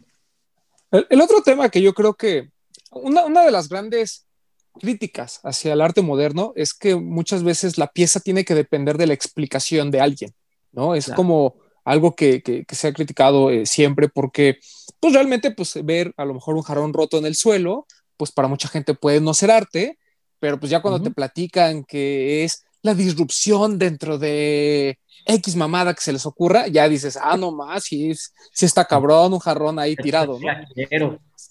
siento que en, la moda y ahorita que pues también cuando hablamos de sneakers, digo, hay, hay, hay un storytelling increíble detrás de algunas piezas y, que lo ves dentro de la ejecución, pero también siento que a veces hay un abuso. Hay veces en que es eh, una, eh, por ejemplo, este de Martin Rose, ¿no? Que, que, es horrendo y el storytelling es, ah, no, pues es como se vería un tenis talla 13 US en una suela talla 5 US y tú dices, perdón, pero qué mamada, ¿no? Este, y, como tú dices, hay gente que le gusta y gente que no. ¿Hasta qué punto este tema del storytelling eh, realmente tiene que ser la base de una colección y tiene que ser la base de, de, de, una prenda? ¿Y hasta qué punto realmente sí estamos como sobreexplotando esto de que, pues mira, yo te voy a explicar lo que hago porque la verdad es que si tú lo ves no le vas a entender. No le vas a entender y no lo voy a vender. Eh, o sea, lo que está mal es cómo con el recurso. Me parece que el storytelling es relevante justo para generar este, esto que hablábamos de la identidad o sea, de, la, colección, de la prenda, de la conexión con el público al que le estás vendiendo, ¿no? Este, y a mí me parece una de las cosas más importantes y me parece de las cosas que más se deben de explotar. O sea, de hecho lo acabo de platicar en la conferencia de hace rato este, con los estudiantes de Moda, de Moda Premio y justo es eso, O sea, este, las colecciones ya no pueden tener, ya no pueden salir sin tener un storytelling, pero de eso a que utilices este recurso para convencerte de que sea comercialmente viable y que diga, Ah, o sea, la diferencia entre el jarrón es como de, ah, órale, pues va, ya le entendí un poquito más, pero no me voy a comprar el jarrón roto para poner en mi casa. O sea, lo mismo sucede con los tenis, ¿no? O sea, está bien, pues ya le entendí un poquito más y ahora le está cagado, pero pues a mí no me gusta, ¿no? O sea, este, igual que no me gustan, por ejemplo, luego implementaciones que utilizan o procesos que utilizan en algunas de mis, de mis siluetas favoritas. O sea, por ejemplo, del último, del último Sakai, ¿no? El Chunky Shoe o sea, me parece horrible la palomita encimada en serigrafía en todos los materiales porque ni siquiera está bien impreso, no se ve chido, ¿no? No sé si vieron ahí, yo en los míos los intervine y un, parche de chenille y se lo pegué y las dos palomas están proporcionadas y se ve, es otro pedo el calzado, ¿no? O sea, a mí, a mí no, me, no me encantó cómo funcionó y, o sea, habría que ver cuáles son de storytelling y, de, y de, de, resultados de procesos, porque también entiendo que deben de tener limitantes, sobre todo, sobre todo por los montos de producción este, y cuáles, cuáles no son. Te digo, el, chiste está en ver cómo utilizar ese recurso. El, siempre hemos dicho que gran parte, y cuando lo platicamos con los Kumori, lo platicamos con Mauro, que mucho eh, del problema que tenemos en México, del por qué a veces creemos que las marcas este, mexicanas no tienen el reconocimiento que merecen, van por dos cosas, ¿no? Uno es ignorancia, ¿no? O sea, claramente hay mucha gente que a lo mejor ahorita no está viendo y no tenía, o sea, había visto la chamara de México es de shit, pero no sabía todo lo que había detrás, no sabía que era un mexicano como Anuar Layó, ¿no? Que ahí haciendo dibujitos en un avión le salió, ¿no? Y de alguna manera también es, es gran parte culpa del consumidor, ¿no? Este famoso malinchismo. ¿Tú crees que a, raíz de todo lo que sucedió con Trump y a raíz de muchas otras cosas, eh, no hablando precisamente de México de shit, pero de todo este entorno que a lo mejor eh, nos volvió a, a hacer crecer en nosotros este nacionalismo, ¿Crees que ya empieza a haber este reconocimiento de las marcas y es por eso que estamos viendo cada vez más marcas mexicanas, le estamos poniendo atención? ¿O simplemente es porque realmente también estas marcas eh, también se han dado a conocer, ¿no? Porque también eso pasaba antes y, tú creo que lo tienes muy consciente, que había marcas mexicanas que vivían en el anonimato, les gustaba el nicho, ¿no? Así de, me conoces, vienes a mi tienda, aquí vendes, pero de aquí no voy a salir, ¿no? un poquito lo que platicábamos con, de Tony Delfino, ¿no? De toda esta capacidad que pudo haber tenido de, de explotar muchas cosas o que tiene de, aún todavía. Yo y creo que apenas ahorita, a lo mejor en los últimos tres años, es que hemos visto esta expansión de Tony Delfino. Pero eh, ¿tú, cómo, ¿tú cómo ves esta situación de las marcas mexicanas? ¿Por qué eh, creemos que no están creciendo al ritmo de otras marcas a nivel internacional? No están creciendo al ritmo de otras marcas porque para empezar, pues el consumo en México es completamente distinto y efectivamente somos sumamente malichistas. Necesitamos cambiar esa perspectiva y solo la vamos a, cambiar, a cambiar consumiendo, ¿no?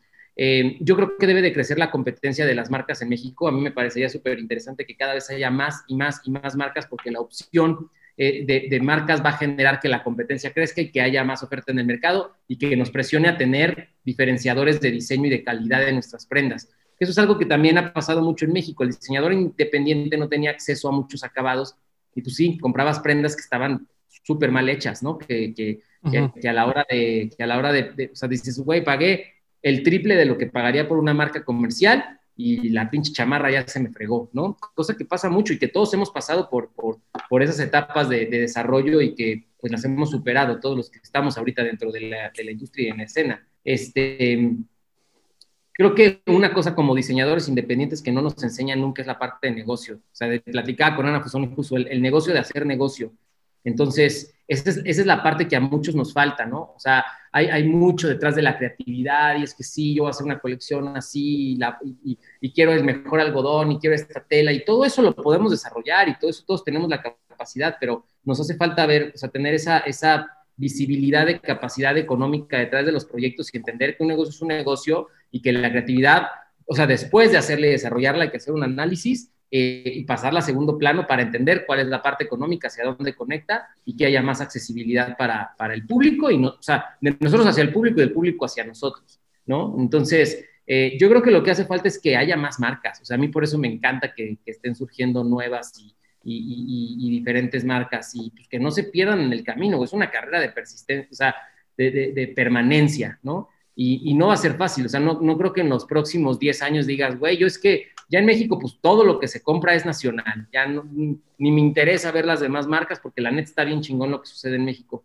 Va a tomar un poco más de tiempo porque venimos también de tener una cultura muy malinchista, de tener una cultura donde lo que está importado está más chingón, este, desde nuestros abuelos, ¿no? O sea, nos enseñaron así de, no, es que se lo trajo de Estados Unidos, lo trajo de Europa. O sea, hay, hay, hay, mucho con eso, cuando en realidad también en México pues, se producen un chorro de cosas bien cañonas. Entonces, este, digo, hoy la perspectiva es muy distinta porque ya la autopromoción y las redes sociales y el entendimiento de cómo se comercia es muy distinto y espero que eso ayude a explotar. Es, es, muy temprano para hablar de eso porque además estamos en plena pinche pandemia y no sabemos ni para dónde va a ir el balón. Este, pero, pero creo que en México hay mucha capacidad de crecimiento con marcas nacionales que pueden llegar a romperla pues, en el mundo. O sea, los hermanos, los hermanos Comori son un gran ejemplo de eso, ¿no? Tony Delfino, evidentemente, también. Este, y pues, hay varias, Sacrifice, este, también lo respeto un chorro, Machina está haciendo cosas súper chingonas. Machina está muy cabrón. O sea, ahí vamos, ahí vamos todos, güey. Estamos, o sea, necesitamos unirnos más, eso es lo único que como que no hemos logrado entender entre todos nosotros. Necesitamos juntarnos más, necesitamos agarrarnos de la mano y decir, güey, para acá va, para acá jálate, vente a esto, pero pues, también somos envidiosos, güey. En México así somos, así, así es Oye, así se maneja. Pero, mira, ahorita este, siendo eh, como muy críticos de la situación, y tú que eres una persona muy viajada, ¿no? Eh, ¿Es un tema de latinoamericano en sí o solo es en México? ¿Tú, ¿O tú has visto ejemplos en Latinoamérica de, culturas en las que ya se están empezando a consumir cada vez más marcas locales, como que protegen mucho su industria. A nosotros siempre nos han puesto de ejemplo Colombia, ¿no? Que incluso el Fashion Week de Colombia tiene una relevancia eh, para, el país. Eh, pero fuera de ahí, pues realmente como que toda la situación es similar. ¿Tú lo ves así? Sí, sí, Latinoamérica tiene un problema con eso en general. Ok. Este, sí, sí me parece... Eh, digo, no, no, estoy muy clavado en ver qué están haciendo. He, estado, fíjate que en Barcelona estuve yendo a visitar bazares y muy parecido a lo que sucede en México. O sea, 20 marcas de lentes de bambús. Ya sabes, o sea, de que salió una, ay, es negocio que es de lentes de bambú, ya conseguía el proveedor y el, el mismo proveedor les hace a todos y les cambia la marca, ¿no? Pues seguramente. Pues pasa mucho eso, no hay mucha propuesta. Este, sí se queda como, como medio corto ahí ese tema. La verdad, me, me, considero neófito del tema en Latinoamérica en general, pero pues tampoco he visto como que alguien en otras, o sea, si no es Estados Unidos o Europa, pues tampoco es como que aquí está llegando así de, güey, ¿qué crees? Vi una marca en Colombia cabroncísima y la quiero traer, pues está raro, ¿no? Como que no, no está pasando mucho. Sí, como que no, no, no sucede. Tal vez ahí está el mercado, güey, tal vez deberíamos empezarle a buscar a irnos para abajo, ¿no? Como marcas Probablemente. Sí, digo, lo platicábamos en, su momento con, con, Aldo de Canis, ¿no? Que él ha tenido la oportunidad de pues, fotografiar varios este, Fashion Weeks a nivel, del, a nivel mundial. Y él nos decía justo eso, ¿no? Cómo, cómo, la, cómo es bien chistoso que nosotros vemos a Estados Unidos como, como wow, ¿no? Así como, o, Europa, ¿no? Eh, todo este primer mundo de, no manches, es que están haciendo cosas bien padres. Y Latinoamérica, eh, digamos, eh, de Guatemala hacia abajo, pues nos ve de esa forma a nosotros, ¿no? Nos ve así como, no, es que en México está sucediendo cosas bien chidas. A nosotros nos pasa, digo, dentro de nuestro nichito, ¿no? Que son, que son los aficionados a los tenis, eh, nos pasa, ¿no? Que nos dicen, no, es que ustedes en México tienen estas marcas y tienen estos eventos y los medios mexicanos son lo que nosotros consumimos, porque es lo que queremos, este, que, que ojalá pasara algún día aquí en nuestro país y demás y nosotros así como de, güey, pues así, o sea, así como tú nos ves a nosotros, nosotros estamos viendo para arriba, ¿no? Y, es muy interesante lo que sucede. Sí, está, está chistoso y digo, qué, interesante que lo, que lo platiques así. También el tema con Estados Unidos es que neta saben profesionalizar todo de una manera muy cabrón. O sea, porque el Super Bowl es lo que es el Super Bowl, ¿no? O sea, lo, mismo pasa con el básquet, lo mismo está, lo, lo están haciendo con el soccer, güey. O sea, están llevando al soccer a otro nivel y va a ser potencia mundial Estados Unidos de fútbol, soccer. me, me cae que va a pasar, güey. O sea, porque saben hacer, porque saben construir. Este, ¿Por qué en México no pasa? ¿Por qué en Colombia no pasa? ¿No? O sea, más allá de mundiales, pues estamos ahí limitados, ¿no? O sea, no, no está permeando así en la cultura en todo el mundo. Entonces, pues sí, es un análisis muy profundo y, que hay que considerar para pues, entender realmente hacia dónde lo tenemos que llevar. Hay grandes, hay, hay, hay, hay, gente latina haciendo cosas interesantes en Estados Unidos. O sea, este cuate, em, ay, se me fue el nombre de él, pero 424, este, la marca, díganme, se me fue el diseñador, pero él es, me parece que es de Ecuador, ¿no? Este, que sacó esta línea con Adidas y Guillermo Andrade. Ah, ya, sí, sí, sí, sí, tienes toda la razón. Todo lo de esa marca es espectacular, o sea, la calidad es increíble. Aquí tengo unos, mira. 424. Ah, pues sí, ahí están. Este, el, el, diseñador es latinoamericano, o sea, él es latino, latino, latino, según yo, nacido acá y todo, y se fue a tocar puertas. Entonces, Guillermo Andrade, correcto. Guillermo Andrade, sí, hay cosas interesantes que están sucediendo ahí con, con, con latinoamericanos. Pero es esta cosa, ¿no? Que, que, tienen que irse allá para triunfar ah. porque como que la mentalidad acá es diferente. Pues sí, los, los chavos de Youth, Ministry se llaman, son mexas, son mexicanos, están vendiendo ahorita, o sea, es una marca de streetwear, está bien padre, este, y están vendiendo en, en eh, puta, güey, ando súper lento. Díganme, tiendas, tiendas de nicho que hay en Nueva York y en Los Ángeles. Eh, opening Dover Street Market. Opening Street Market. Ok. Están vendiendo en este, Youth Ministry, no sé por qué se me fue el nombre de la marca, pero, pero son mexicanos, güey. Son mexicanos y están pegándole al gabacho, pero cabrón. Qué chido, güey. Ahorita les voy a decir. Liberal Youth Ministry. Ok. okay. Y son mexas. Están haciendo cosas bien padres, güey. Les ha pegado muy cabrón. Por Hay que tenerla ahí. Bien chido. Hay que tenerla ahí en el foco. Sí, están presentando en París y la verdad muy bien. Son mexas, son de Guadalajara, me parece. Oye, hablando de ya de, de, los tenis, que es, que es el tema de, de, de, este podcast, pero bueno, esto, la verdad es que fue, fue, muy interesante que nos platicaras todo esto que nosotros desconocemos, ¿no? Porque pues, nosotros sabemos de cuánto cuestan los tenis y en cuánto se revenden y este, si están cool o no, pero pues obviamente todo este tema de la industria de la moda en México es bien interesante, sobre todo porque lo que te decía, ¿no? Creo que hay mucha gente que, que se le hace muy fácil, ¿no? Así como de, quiero empezar, así como quiero empezar a revender tenis, también es, quiero empezar a hacer mi marca de ropa y de streetwear y creen que es nada más imprimir una playera y pues no. O sea, pues lamentablemente no es tan fácil. Sale Naco y quiero hacer playeras, y entonces estaba 72 y estaba Naco y estaban todas las piratas de Coyoacán que eran la imitación de Naco y, o sea, eso, eso pasaba mucho. Y en Pericuapa. Ándale. se le hace fácil, güey, ¿no? O sea, pasa mucho, pasa mucho. Así, Tú, tú nos platicabas que mucho de tu, gusto por, por, toda esta industria empieza en el calzado, ¿no? Aquí la primera pregunta. En general, o sea, digo, últimamente, o sea, siempre fui de los tenis, pero a mí los zapatos desde niño, güey, yo tenía un problema con eso y me, yo les pedí a mis papás que me llevaran a, a Zapamundi, güey, a caminar. O sea, a convencerlos de comprarme algo, güey. O sea, ese era mi paseo porque sí, sí me gusta mucho la estética de, los zapatos. Oye, y pero además, eh, digo, para la gente que a lo mejor no lo sabía, tú ya has hecho tenis, tú ya has hecho calzado, ¿no? Para Prima Volta. Sí, para Prima este, Volta.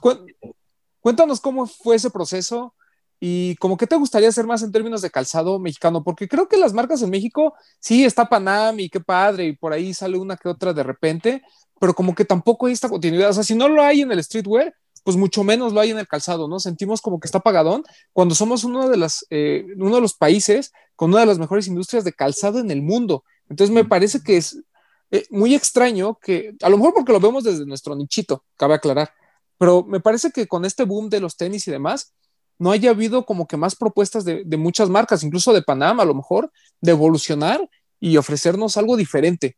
¿Tú cómo ves todo, ese, todo ese rollo? Pues digo, eso, eso a mí, para mí sería un sueño, poder colaborar con Panam para sacar alguna silueta distinta o alguna intervención o colaboración de algo, sería una cosa sumamente interesante. Este, y sí, se tiene que construir más. O sea, hemos hecho con Prima Volta cosas mucho más clavadas en tema de calidad. Con Prima Volta lanzamos una línea de, de calzado eh, de, bota, de bota media este, con piel Horwin este, para Acapulco Gold, con una ahí de... ¡Ay, perro! Orwin.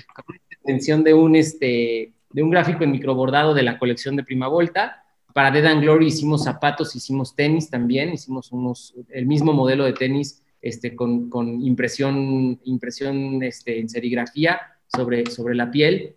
Este, o, sea, te, te, voy a interrumpir, te, voy a interrumpir tantito, o sea, para que la gente que nos escucha se dé una idea, Horwin trabaja con empresas como New Balance o Converse, ¿no? Que acaba de salir una colección también. O sea, nada más para que se den una, para que se den una idea. Sí, la, la, piel Horwin es de una denominación de origen, nada más para que lo cachen. Es una, es una piel muy fina con la que se hace Muy fina. Muy, muy fina.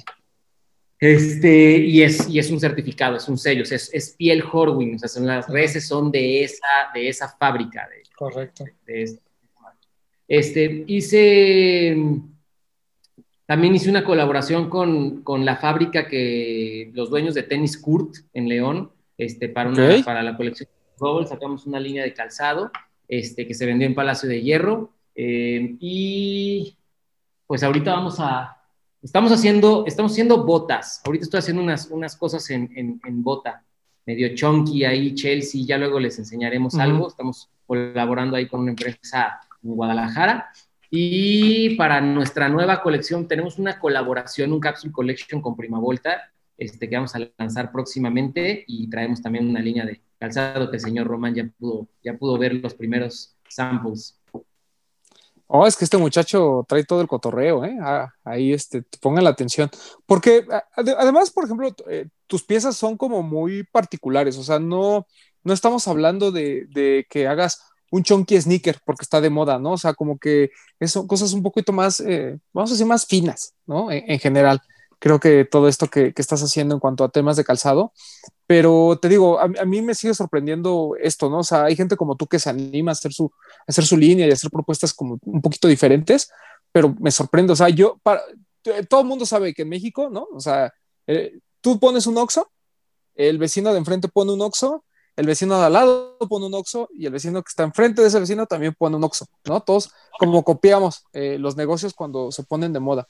Y en el tema de los sneakers, eh, yo revendo, Bretón revende, Papu revende y hay otros cuatro revendedores, pero nadie se ha puesto a hacer pares mexicanos, ¿no? Y, yo creo que, y cada vez hay más como esta, vamos a decirlo, esta presión de alguna manera por parte de la gente de decir, sí, me gusta Nike, sí me gusta Adidas, sí me gusta toda esta cultura del sneaker eh, de otras de marcas ya establecidas, pero estaría bien chingón también traer algo de mi país. Lo- nosotros lo platicamos cuando vamos a, a ComplexCon, por ejemplo. Pues la, la verdad es que quien lleva un Panam, la neta, lleva el- un par único, ¿no? O sea, todo el mundo lleva Travis, que tu Sakai, que tu Virgil, que lo que tú quieras, pero nadie trae uno de Virgil a John, por ejemplo, ¿no? Entonces, Ándale. son cosas que la verdad sí, pues sí te impactan, ¿no? El, el tema de decir, güey, aquí, porque ese, ese mismo efecto es en Sneaker Fever aquí en México. O sea, no solo lo dejamos allá, también aquí sucede, todo el mundo trae todo, pero menos marcas mexicanas y sería algo como que, que creo que ahí hay una, una oportunidad este, bastante buena. Y estaría bien chingón hacerlo con una marca que también ya entienda ese pedo, ¿no? O sea, Panam sería una cosa increíble. Este, a ver, o sea, tienen que abrir su mente también porque evidentemente para, para o sea, los montos que producen, pues no va a ser fácil llegar a ser un tema de innovación y cambiar la suela, porque también el proceso del calzado es Muy complicado. Es complicado porque no es que puedes hacer una suela tan sencilla, una suela de inyección te, te cuesta hacer un molde y ese molde tiene que sacarle provecho para, o sea, la, la, la, máquina no, o sea, no puedes ser poquitas suelas, ¿no? O sea, si las quieres inyectar. Uh -huh. Hay otros procesos, hay otros procesos para poder hacer. De hecho, ahorita la suela que estamos haciendo para las botas son, es una suela, es una suela Vibram, pero trae unas intervenciones para lograr el efecto que quiero, que quiero lograr en el calzado. Este, eh, y bueno, hay, hay, hay, hay, suelas de línea de muy buena calidad y hay muy buenos proveedores en México. Como dices, somos un país manufacturero de, de calzado y al menos empezar a hacer cosas ahí sobre, sobre pues sí, sobre, el, sobre este nicho de mercado tan importante, creo que puede cambiar la perspectiva de, del consumo de, de, lo nacional. Sí hay marcas, pero pues es que no están chidas. O sea, también hay, o sea, hay muchas marcas de tenis así, pero que no es nuestro estilo, ¿no? O sea, que de pronto es demasiado casual. Por ahí he visto una que anda imitando lo que hace Common Projects y pues no está chido, ¿no? Aunque el calzado tenga mucha calidad y así, este, pues necesitamos darle la vuelta y a ver hacia dónde se le puede pegar. Sea, marcas mexicanas de calzado, pues al menos en performance, pues existe Kurt con tenis de fútbol, ¿no? Este. Está Pirma, ¿no? Era de Pirma, ¿no? Con este, Concord. Charlie. Con, Concord, Charlie, sí. Había una que o sea, era Escort también, ¿no?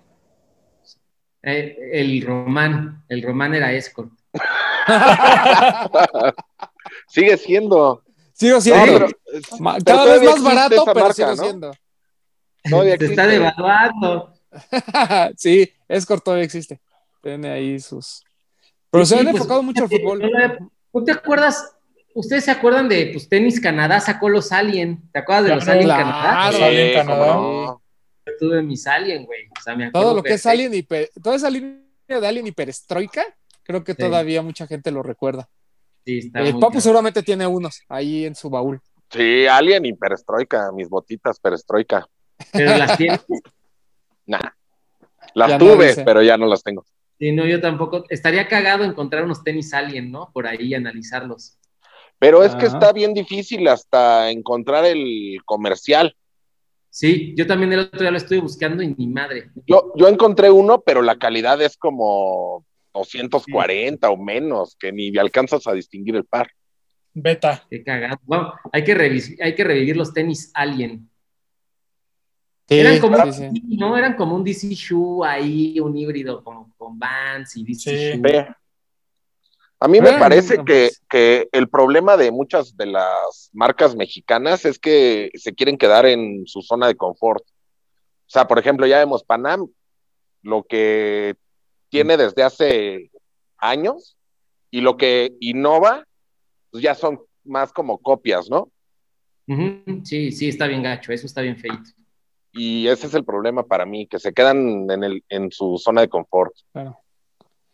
Sí. Eh, Anuar, eh, colaboraciones para hacer cosas con, con mexicanos. pues sí, porque digo, lo de Ready to Die fue, o sea, así, fue una, Una probadita. una lucecita ahí nada más. O sea, la verdad es que no, o sea, se hizo mucho ruido por lo, este, por, por esta famosa llamada de Virgil y porque estos chavos estaban súper metidos en ese tema de White y demás, pero pues, o sea, ya hoy la marca ni siquiera existe, ¿no? Entonces, No existe. El Chapito está haciendo cosas muy interesantes. El otro día estuvo acá en el estudio. Este, estamos muy cerca, nuestro estudio estamos muy cerca y Ujú. de pronto sí nos, sí nos juntamos. Y, y sí, la historia ahí con Panam estuvo chistoso. No, no lo, el acuerdo comercial no es muy interesante, este, pero creo que tuvo un impacto muy fuerte ahí. Y el calzón está bonito, todo blanco con es muy bueno.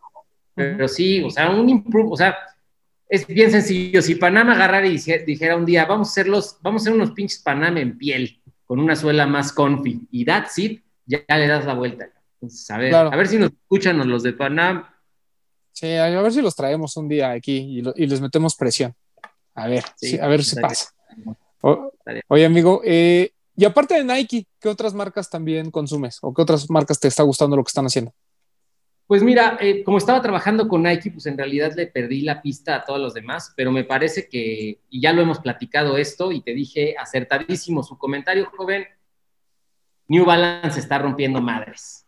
O sea, New Balance sí trae todo el, todo el pedo ahorita, to- lo entiende perfecto hacia dónde va, y me parece que además como que lo tenía guardado así como diciendo, a ver, sigan haciendo sus pendejadas porque ahí les va la neta del calzado, ¿no? Estéticamente, visualmente y con, o sea, viéndolo desde, desde un punto de vista como integral, ¿no? En un look de, de lo que se vive en la tendencia de moda ahorita, me parece que la silueta de New Balance está rompiendo madres. Este, me parece que hay marcas que no son tan conocidas, que son más de nicho, que también. El otro día empecé a seguir a alguien que colecciona tenis como más, o sea, que, de marcas no tan, o sea, ya sabes, no tan hypeadas. Este, y, no, y no tengo las marcas ahorita a la, a la, a la mano, pero hay cosas muy interesantes. O sea, eh, lo, lo, la, la, línea más casual de ASICS está súper chingona. Este, están haciendo cosas bien interesantes sin, sin, las lengüetas, cómo se amarran el calzado. Este, pero pues, es que, güey, sí se los están comiendo los demás.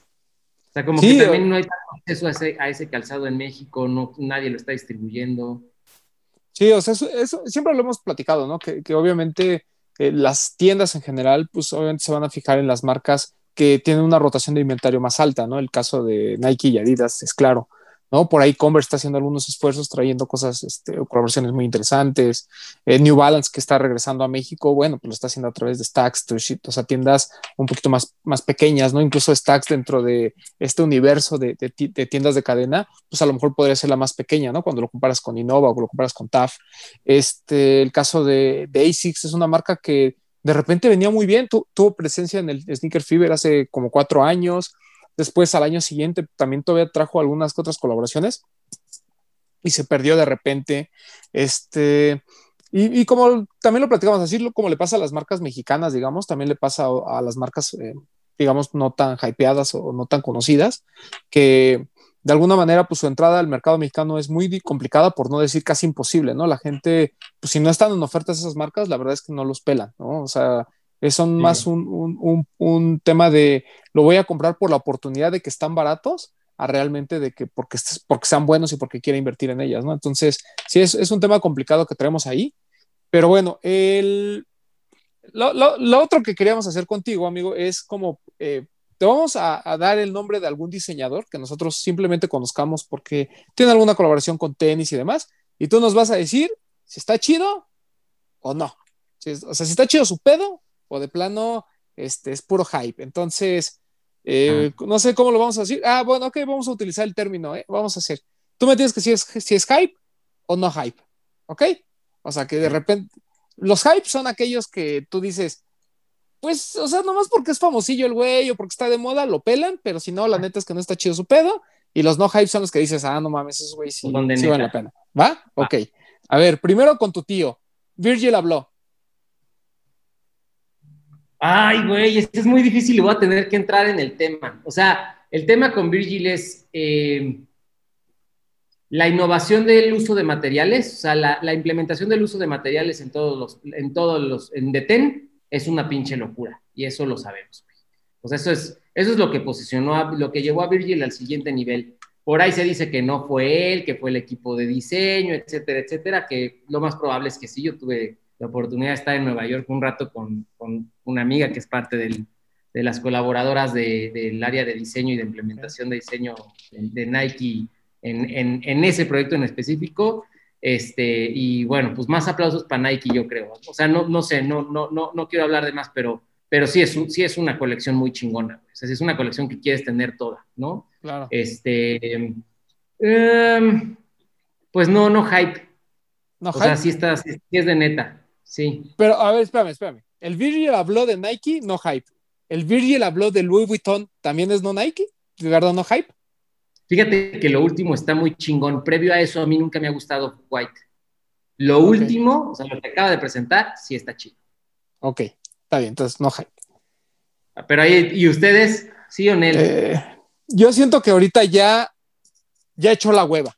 Ahorita ya es, este, hace cosas muy chingonas, no, no lo dudo, pero para mí eh, es hype totalmente. Todo lo que haga Virgil, a mí lo que hace con Louis Vuitton, a mí mmm, no me gusta.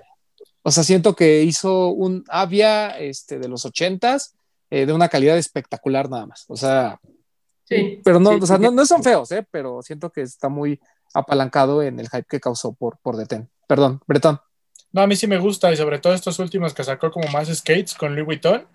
Yo sí creo que el tipo tiene, tiene ideas brillantes, por decirlo de alguna manera. A mí, a mí sí me gusta su, su chamba.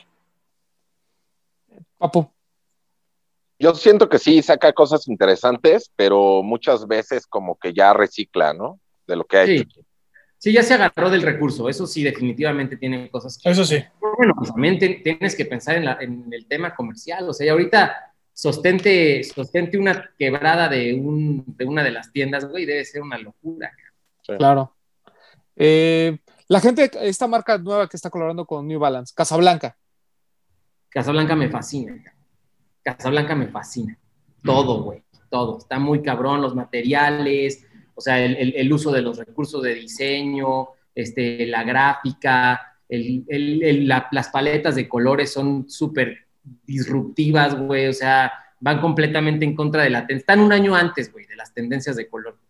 O sea, este año el, el, color, el color verde va a permear en todas las colecciones habidas y por haber. O sea, lo, lo, lo vamos a notar. Esos güeyes ya habían sacado el Casablanca verde con blanco el año pasado. O sea, sí, yo siento que están en otro. Eh, esos güeyes viven en otro planeta. Definitivamente no hype, ¿no? Sí, no, no hype, sí son de neta. Aparte, se construyeron muy bien antes de que alguien nos agarrara para hacer algo, ¿no? O sea, ellos ya traían unas cosas bien chingonas y fue así como de ahora le va y que sea con quien querramos, que nos deje hacer lo que queramos. Y, güey, New Balance reaccionó, cabrón. Ese pinche tenis está, es una de las siluetas más bonitas de, este, de estos últimos sí, dos años. Duda. John Ambush. Um, hype, hype, hype. No, a mí no me late. Ok. Bretón, papu. No, me declaro ignorante de lo que haga generalmente. Yo lo ubico así como por cositas muy específicas de colaboraciones con marcas que están más de nuestro lado, pero yo así como su chamba en concreto no conozco tanto, entonces yo creo que es hype también. Papu. Yo, yo estoy igual que, que Bretón, pero me gustó mucho los, eh, los colores que utilizó para estos últimos pares que, que sacó así muy brillantes. O sea, el fuchsia así del. Sí, el fuchsia, el azul de, del choc de Converse. Y, No sé, y- me gusta mucho. y sabes por qué yo me voy del lado del hype, vuelvo a lo mismo, porque viéndolo de nuestro lado, yo me acuerdo que hace muchos años estaba, por ejemplo, lo de Yakuzo, y tú ibas a las factories en Estados Unidos o incluso a las clearance, que son así como el- la basura de la basura de las factories, y encontrabas todas esas colecciones ahí porque la gente no las pelaba. Y hoy en día todo eso se acaba nada más porque te venden que es un diseñador. Creo que ahí es donde pesa un poquito más el hype. Pero Sí. ahí es diferente, creo, ¿no? Porque, o sea, John Ambush, eh, si- siento que ella como diseñadora sí es muy propositiva, o sea, sí tiene como ideas muy chingonas, pero creo que ya también llega un momento en que echa la hueva, ¿no? Y ya se la agarró así como que, porque co- las cosas que ha hecho con Nike son interesantes, por ejemplo, el, el Air Max este que hizo como 180, eh, pues me parece interesante, o sea, no, no, no me parece una gran pieza, me parece interesante, pero coincido en que es hype porque, por ejemplo, esto que hizo con los donks, eh, solo porque lo hizo con unos donks, lo hace con cualquier otra silueta no hypeada y probablemente le hubiera pasado lo mismo que con los Air Max, ¿no? Entonces, no sé. Un paréntesis. ¿Estás confundido, no, Bretón? Con lo de Yo- Yakuzo. Sí, No, te lo puse como ejemplo de colaboraciones con marcas que antes hacía Nike. Ah. o sea, no en concreto esa, te lo puse como ejemplo. No, incluso Ah, sin, sin irnos tan, tan, tan lejos, ¿no? El, el- lo que platicamos, el Ambush, el Air, el Air Max, no tuvo, el, no, no tuvo la fortuna que tuvo el Dunk, por ejemplo, ¿no? Pero bueno. Este, Sakai, más la marca, ¿no? O sea, sí está más posicionada la marca. Y, y bueno, los, los, los, los Converse que sacaron sí están bien, esos sí están chidos. Los negros, a mí el azul no me latió, pero bueno, también es un tema de gusto. Sakai, cabrón. Sí, no, Sakai está. Sakai, yo creo que ahorita es de mis marcas favoritas, güey. Y las Abe, colabor- top. en general me encantan. Las colaboraciones me encantan, o sea, desde la, la primera, este, todo, y también el uso de la paleta de color como recurso está muy, muy cabrón. O sea, el, La- el vino con el verde, es- de ese, no, ese no, lo, no lo alcancé a agarrar, este, y la neta sí me duele. Y el, y el blanco con el rojo y el azul de, de la última silueta, que sí te da, o sea, te da, es, es una, es un guiño a, a, a un Cortés, ¿no? De- o sea, des- desfragmentado, evolucionado, o sea, tiene una onda ahí bien emocionante. ¿Conoces tú a Chito Abe? No, Y bueno, sí, coincido totalmente. Sakai creo que hoy es, es no hype, o sea, todas sus ejecuciones son, son muy buenas, muy, muy buenas. sí, sí. Sí, Este, prendas. eh, lo que está haciendo a Cold Wall, Fíjate que con el Cold Wall tengo, tengo sentimientos encontrados porque me encanta, me encanta su minimalismo. Es que es muy raro porque no, me parece un personaje que hace cosas sumamente interesantes, pero que él no las usa nunca. O sea, nunca lo ves vestido de, de- de lo más relevante que tiene a Cold Wall, ¿no? Como que él está en su pedo y es así medio etéreo. Y, entonces, no, no sé, o sea, tengo sentimientos encontrados, pero la marca de neta sí es. O sea, la marca sí no es hype. O sea, me parece que sí es un gran diseñador, es un gran director creativo. eh, Matthew M. Williams, Um, es no hype, o sea, sí es de neta. Yo creo que sí es de neta, sí me parece que hace cosas bien relevantes. Y además, el güey tiene varias disciplinas de diseño aplicadas en su vida en general, ¿no? Y por eso también logra tener intervenciones completamente distintas. No sé si todo el mundo lo está intent- entendiendo y sus tenis no son nunca cómodos. De hecho, o sea, justo ahorita traigo más bien las camisetas, así que me fui a ver los, los tenis en, en, en, en Nueva York. Estuve a dos de, de dármelos, no me acuerdo qué colección fue. Eh, pues cuando salieron ¿El Air esos Force One? El Air Force, no, el Air Force One, el, el Air Force One me encanta, ese sí me hubiera, me hubiera gustado el, el bomero, el que trae la pieza esa como de plástico El atrás. Bomero, el Ok. Bomero, ese, ese. Yo, yo los quería, al final no me animé porque eh, estaban incomodísimos. Este, eh, pero sí, en cuanto a diseño, sí es de neta. Y, y de hecho se nota porque además sus piezas no se venden tan fácil, también son, son demasiado elevadas de precio en comparación. Ok. a lo que encuentro. Y eso tiene efectos secundarios siempre. Rey Kawabuko de Comes de Garzón. Kawakubo, perdón. Eh, no, bueno, es que también ahí ya es otro tema, ¿no? O sea, como, como personaje, como representante del arte, ¿no? Porque también ahí hay un tema de intervención y de solidaridad en torno al arte y al, y al diseño muy específico, ¿no? Toda la línea de CDG pues, es bonita, a mí yo sé, o sea, es un most tus Converse blancos con, con el corazón de Com de Garzón, ¿no? De, de, Play. Ujú. Este, pues lo demás es muy, muy propositivo, no es mi estilo, entonces tampoco me he clavado mucho en esa onda. Este, soy más, o sea, de así, de así, de, trabajos de cortes asimétricos y eso soy mucho más del pedo, este, eh, Yoji Yamamoto. Eh, pero, pues bueno, sí me gusta. Ha tenido ahí colaboraciones interesantes con, con, con marcas de workwear. Eh, por ahí hubo una con, ay, no sé si fue con Carhartt o con Dickies, ¿no? Con Carhartt, creo. ¿no? Con Carhartt creo que fue. Que está súper, súper perra. ¿no? Este, eso eso me, me gusta mucho. Que incluso, Eh, o sea, es no hype porque digamos que el hype se lo come Play, porque hay mucha gente que piensa que solo CDG es Play y no conoce lo que hace realmente en Com de Garzo, que son sí, piezas ya mucho más cuidadas, más estilizadas, con otro, otro, otra onda totalmente distinta a lo que es Play, que Play es como lo comercial, ¿no? sí, sí, sí, sí. Ah, a ver, otro. Kiko Kostadinov. No sé si lo esté siguiendo. ¿No? ¿De ¿No? quién es? Pues No, ahorita ha hecho pues, cosas, ha hecho cosas con, con ASICS muy cabronas. Este, ese güey lo que tiene es que como que regresa a los archivos de ASICS y empieza a buscar cosas y busca siluetas muy extrañas que al final él reinterpreta y, y hace algo completamente nuevo. Pero ese Órale. Kiko Kostadinov está muy cabrón. Con lo- bueno, al menos lo que hace con ASICS para mí es no hype, pero él como, digamos, co- como, como ya diseñador fuera con su marca y demás, me parece que sí está muy elevado el cabrón. O sea, se me hace de esas cosas muy raras que nadie se pone. No sé Sí. por qué. Undercover. No, pues güey, de mis marcas favoritas. Sí, está muy cabrón. Undercover sí hace cosas que, o sea, siempre le da la vuelta, ¿no? Los sacos que sacaron justo con Carhartt también, ¿no? Todo, Sí, toda está esa muy cabrón. No, o sea, no mames, no mames, no mames, no mames. Sí. Además, es perfecto porque a- aparte es usable, es disruptivo, es propositivo, eh, es elegante, es bien hecho, este, o sea, tiene una calidad de confección y de utilización de materiales muy cabrona. Sí, no, Los- Undercover sí. Los Presto de Undercover son de lo mejor que ha salido en los últimos años y la gente no los peló. Sí, sí, sí, sí. Sí, seguro. Seguro. Coincido totalmente. Este, ay, ahorita, ah, ¿qué, qué pensamos de Kim Jones? Eh, pues hype, ¿no? Ese sí es hype. ¿Sí? La neta, sí. Sí, sí, yo no soy tan fan. Y además se agarró de todos los recursos habidos y por. O sea, se pescó al, al, al COS, se pescó. O sea, se, se- A se- Sarayama. bueno, creativo, sí, es Sarayama. Entonces, pues ya, se comió todo lo que los demás pudieron haber hecho así de un, de un pinche bocado, ¿no? Entonces, sí, a mí no me, no me gusta tanto, pero pues no, no lo juzgo, no me, no me conecta más bien. Eh, ¿Cómo se llama mi amigo de Fragment Design? Hiroshi, Hiroshi Hiroshi. Fujiwara.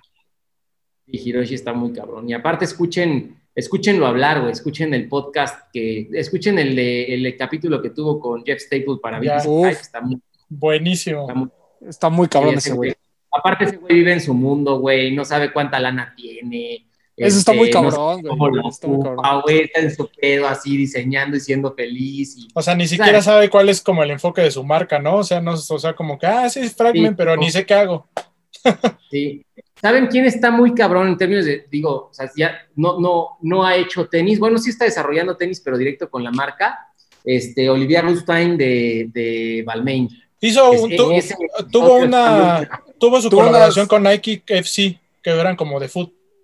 Ajá. Ah, sí, no los, no, fíjate que no los, no Sí, los sí, vi. sí. Sí, fue- Yo tengo por ahí un Nike, un Free, que toda la línea era blanco con dorado, e incluso Cristiano Ronaldo fue dorado. parte de la. Ajá. Perdón, negro con dorado, e incluso Sí, Ronaldo fue parte de la imagen. Ah, seguro sí la vi entonces, pero no, no conecté que era con. Ujú. Sí, no, es con, con Rustain. Y vino muy a la par de cuando hizo lo de Balmain por HM.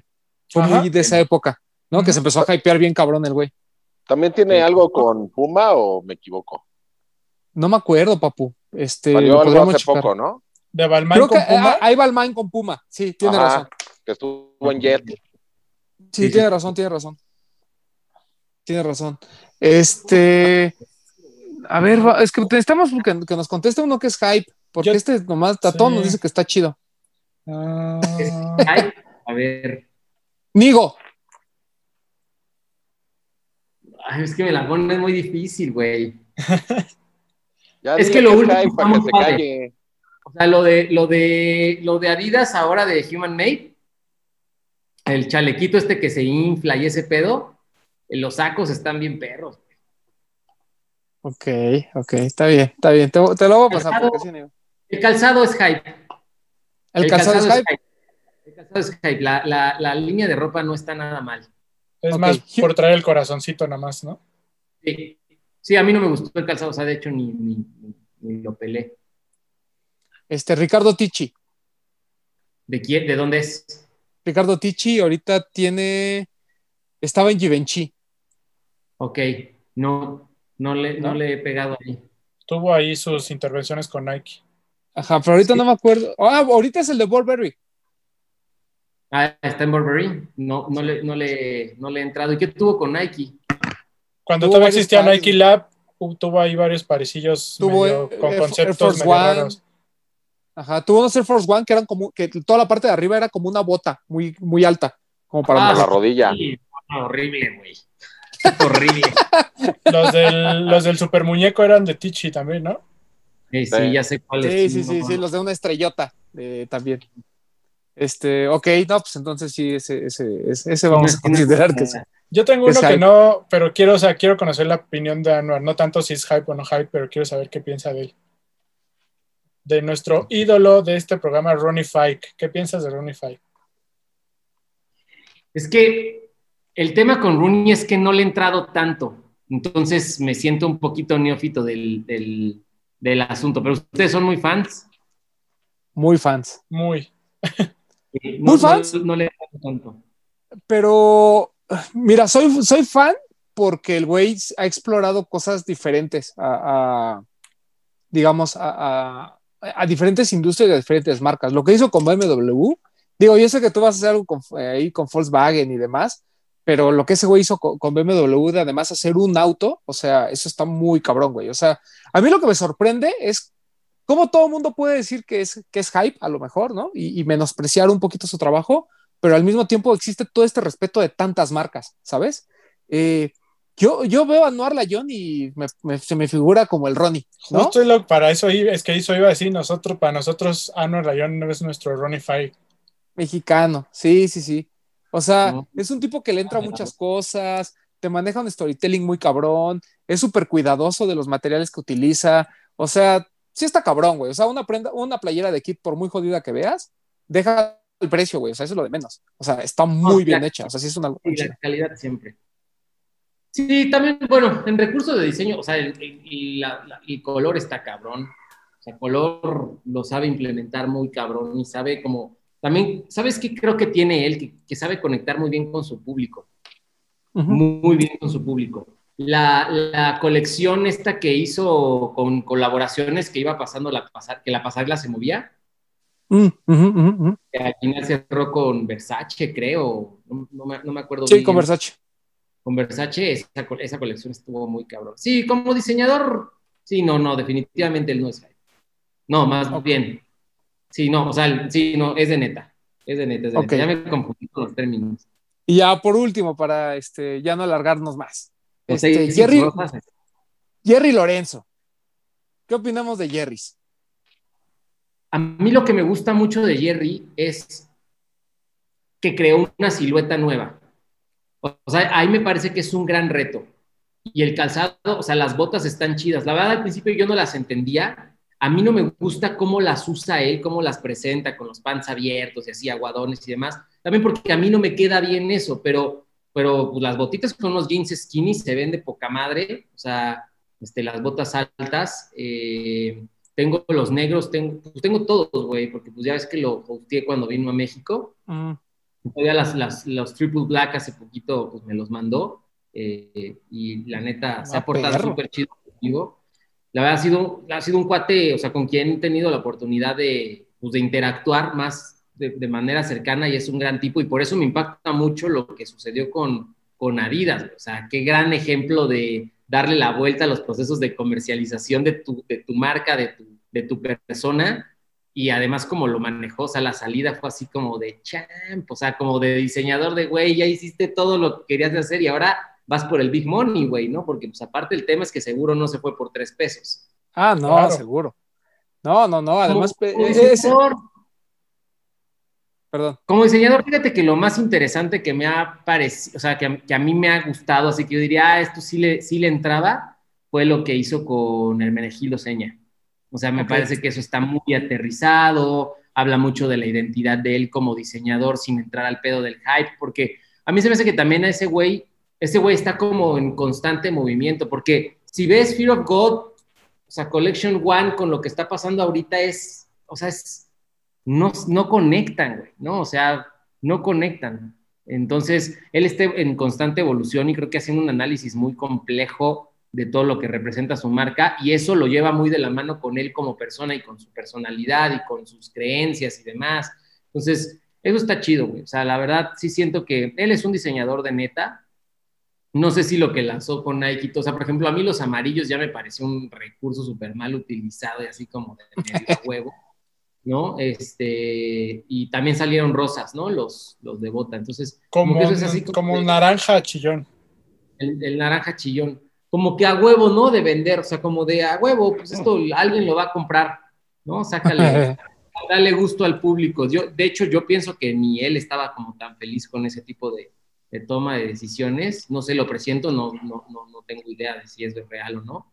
Este, pero sí, yo creo que sí es un güey de neta y es un güey que se mete mucho a procesos y es un güey que empezó su marca él, o sea, él metiéndole mano a las máquinas y entendiendo cómo funcionaba este, todos sus productos textiles, tiene su taller, a diferencia de muchos diseñadores en Estados Unidos que solamente mandan a producir a China, ¿no? Entonces, sí, creo que el güey le entiende, creo que la tiene muy clara y por eso ha crecido así. O sea, yo, yo, yo siento que él está mucho más consistente que Virgil, por ejemplo, porque Virgil fue claro. el putazo de...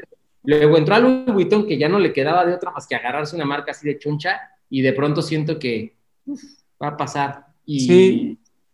Yo, yo, y yo creo que, que Jerry, Jerry más que clara la tiene muy morena y muy larga. Tú que lo has tenido de cerca, seguramente lo puedes confirmar.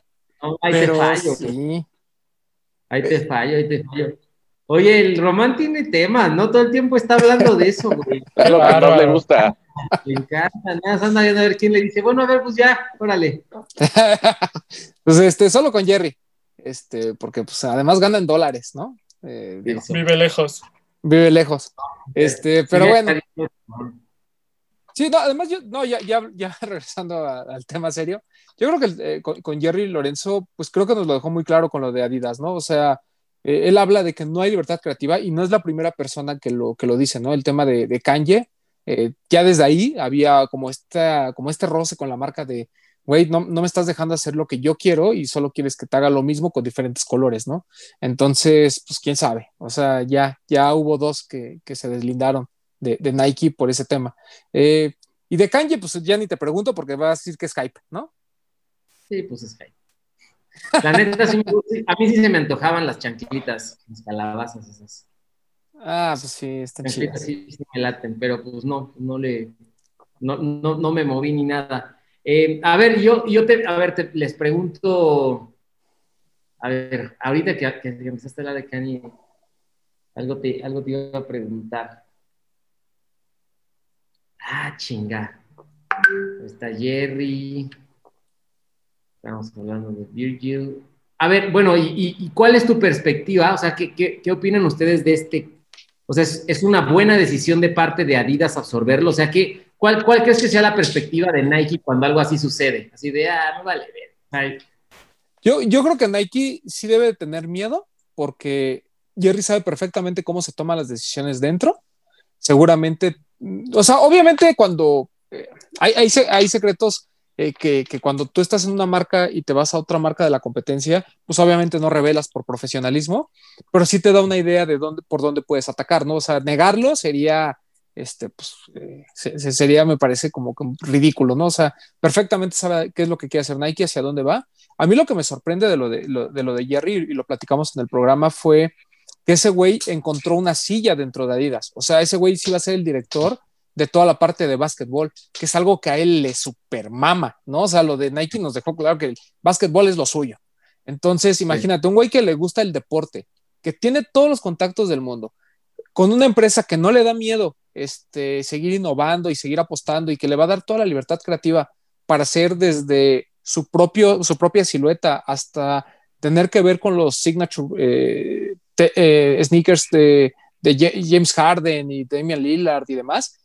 A mí, lo único que no me, como que no me cuadra mucho es que eh, tampoco Adidas tiene los grandes assets, ¿no? No es como, no es como Nike que tiene a LeBron y tiene a Luca y tiene así a varios jugadores importantes. Eso es lo único que a lo mejor me conflictúa, pero algo van a planear. O sea, a mí, este, en términos de diseño y en términos de, lo que puede innovar y, implementar Jerry, si yo fuera Nike, eh, estaría preocupado, porque creo que sí se vienen cosas muy cabronas. Bretón. Creo que es, eh, yo lo comparo como un poquito como cuando pasa con el Real Madrid, ¿no? Por ejemplo, como con Cristiano Ronaldo que llega un momento en que el club dice, es que aquí nadie está por encima del club. Y creo que Nike tal vez así lo ha de ver, ¿no? Así como de aquí nadie está por encima de la marca y se pueden ir si quieren. Y a mí se me hace una jugada maestra por parte de Adidas, ¿no? Porque ya lo he comentado yo muchas veces, o sea, lo interesante aquí no es ver si nos va a crear una nueva silueta o si va a sacar una nueva colección de ropa de Fear of God, va a ser cómo va a imprimir él su creatividad y su estilo en una división que para muchos de nosotros está olvidada, que es el tema de Adidas Basketball.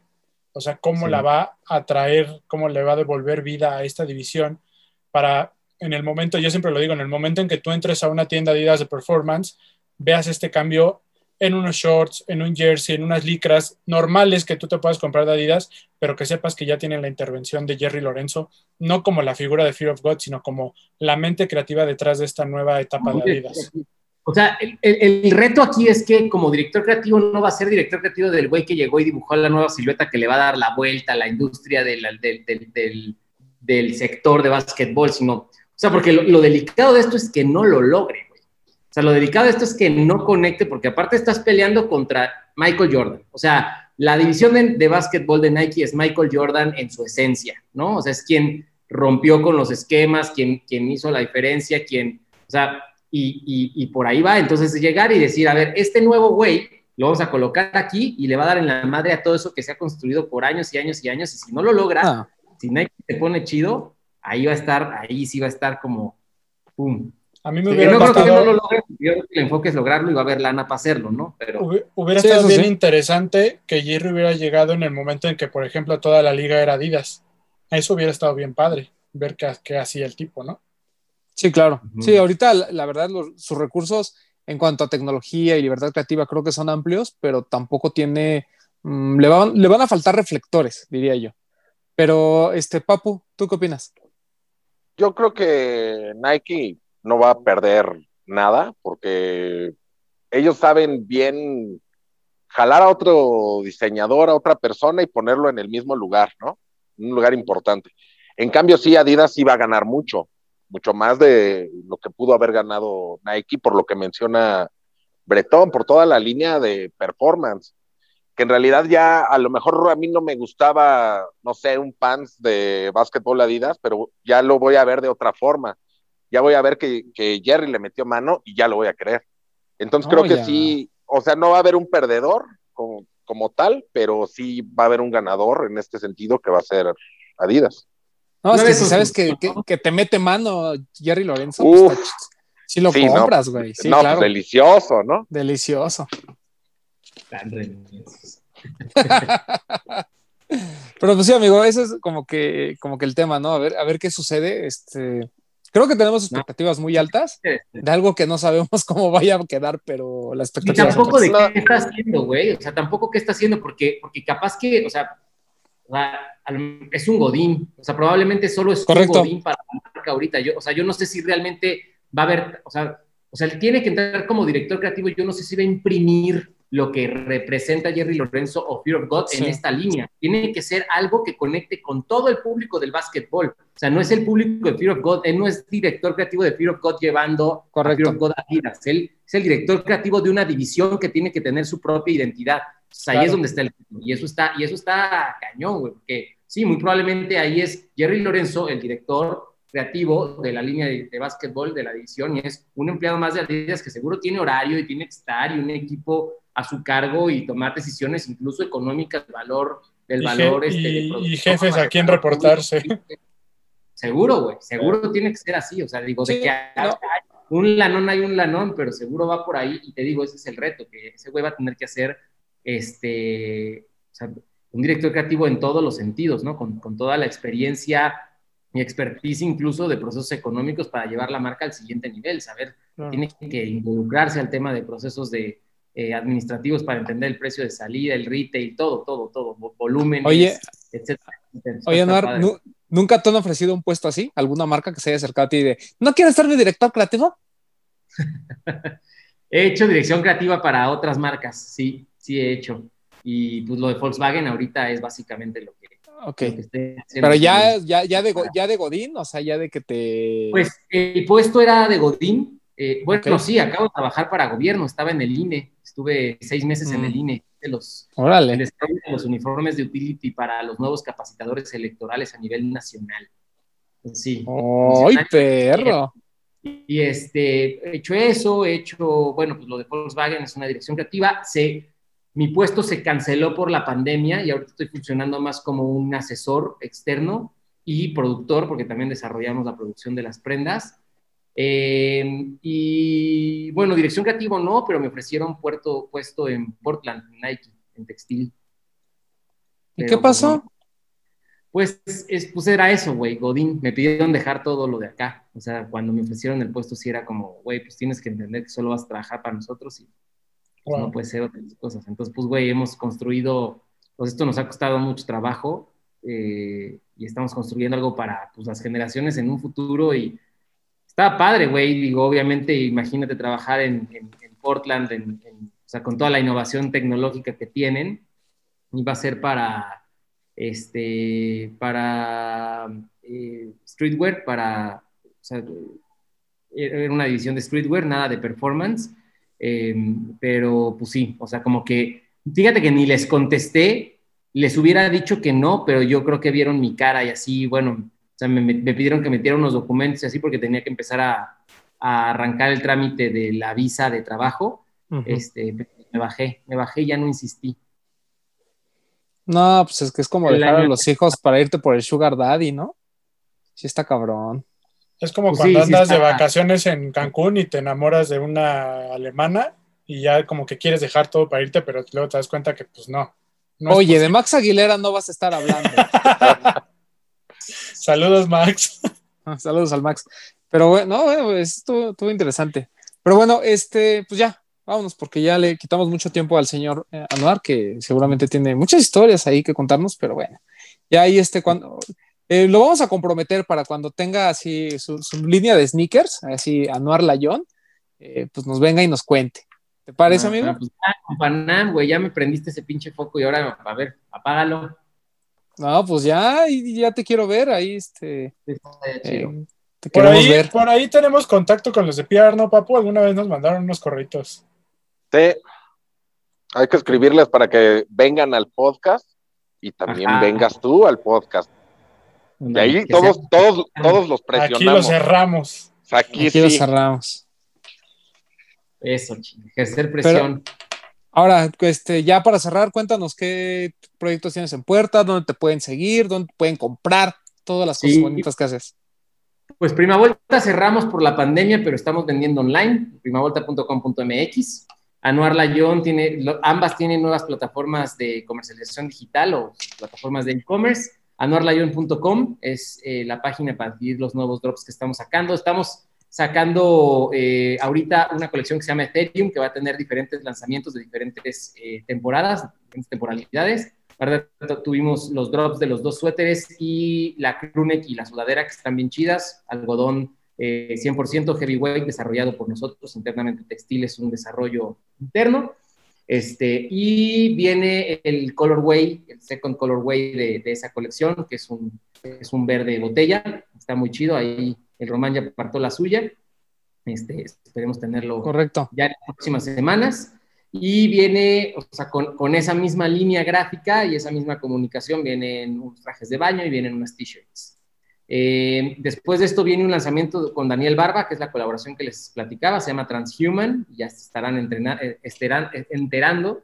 Es una línea con unos procesos nuevos de interacción textil que nunca había hecho y que la neta estoy súper emocionado. Eh, y bueno, pues estoy haciendo dos proyectos pro bono al año, eh, sobre todo para ayudar eh, principalmente a fundaciones o cosas que tengan ahí, que, puedan encontrar que con mi alianza podamos desarrollar algún tipo de comunicación que genere algo de tráfico económico. arrancamos este año con un proyecto que se llama ALE. el proyecto es de donación de órganos, es para incentivar el conocimiento y la información acerca de la donación de órganos. En México, eh, si tú decides donar tus órganos, pero falleces y uno, cualquiera de tus familiares dice que no está de acuerdo, no los pueden donar. Entonces, oh. eh, hay que empezar a, a, a brindar más eh, educación en torno a eso y estamos desarrollando unas piezas bien, bien interesantes con sustentabilidad, con, con los proyectos de sustentabilidad que te contaba el otro día, mi querido Román. Estamos haciendo textiles sustentables de 50% algodón recuperado de maquila y 50% PET reciclado, botellas de PET. Se viene un lanzamiento interesante con Mexico is the Shit con esa línea. Este, y por último, pues eso, redes sociales, Anuar Layón en todo, Prima Volta es prima, guion bajo, volta, guion bajo MX, este, Mexico is the Shit, pues Mexico is the Shit todo junto. Eh, ¿Qué se me está olvidando de lanzamientos y así? Eh, pues Transhuman, eh, que lo más probable es que lo lancemos en Revenge, allí en Guadalajara, van a estar invitados, ojalá ya la pandemia nos permita hacerlo físico.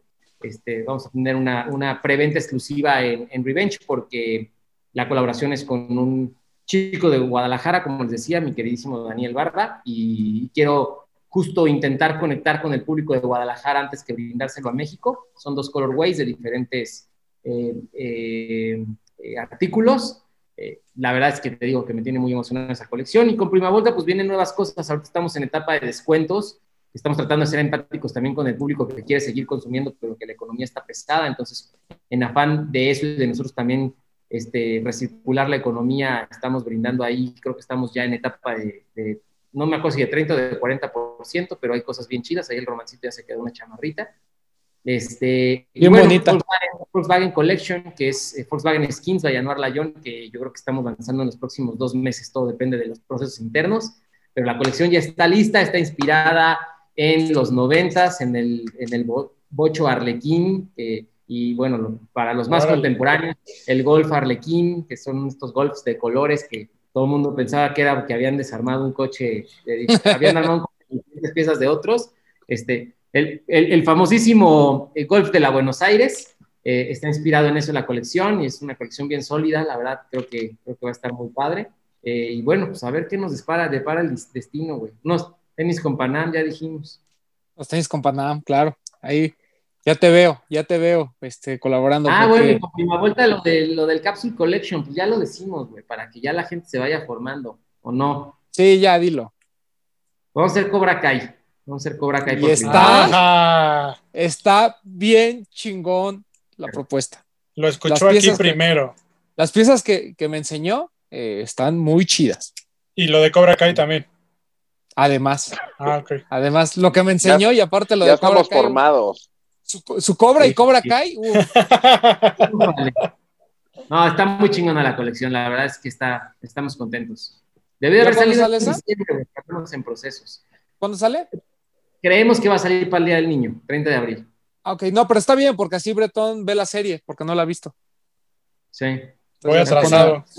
La, la, la, colección está inspirada en la película, güey, en lo que nosotros nos respecta. Sí está mucho más clavado en ese pedo. Obviamente es una línea gráfica muy enfocada al logotipo del Cobra Kai, pero sí trae una onda. Pues Prima Vuelta tiene, tiene este guiño a lo vintage, a lo retro, entonces por ahí va, pero sí está muy chingón. Buenísimo. Y, y el calzado está un... también bien chingón. Sí, está bueno. Está bueno. Pues ahí estaremos este, platicándoles un poquito más de cuando ya Anuar nos presente oficialmente la colección porque yo vi los samples y valen la pena. Están chidos. A mí sí me gustó muchísimo.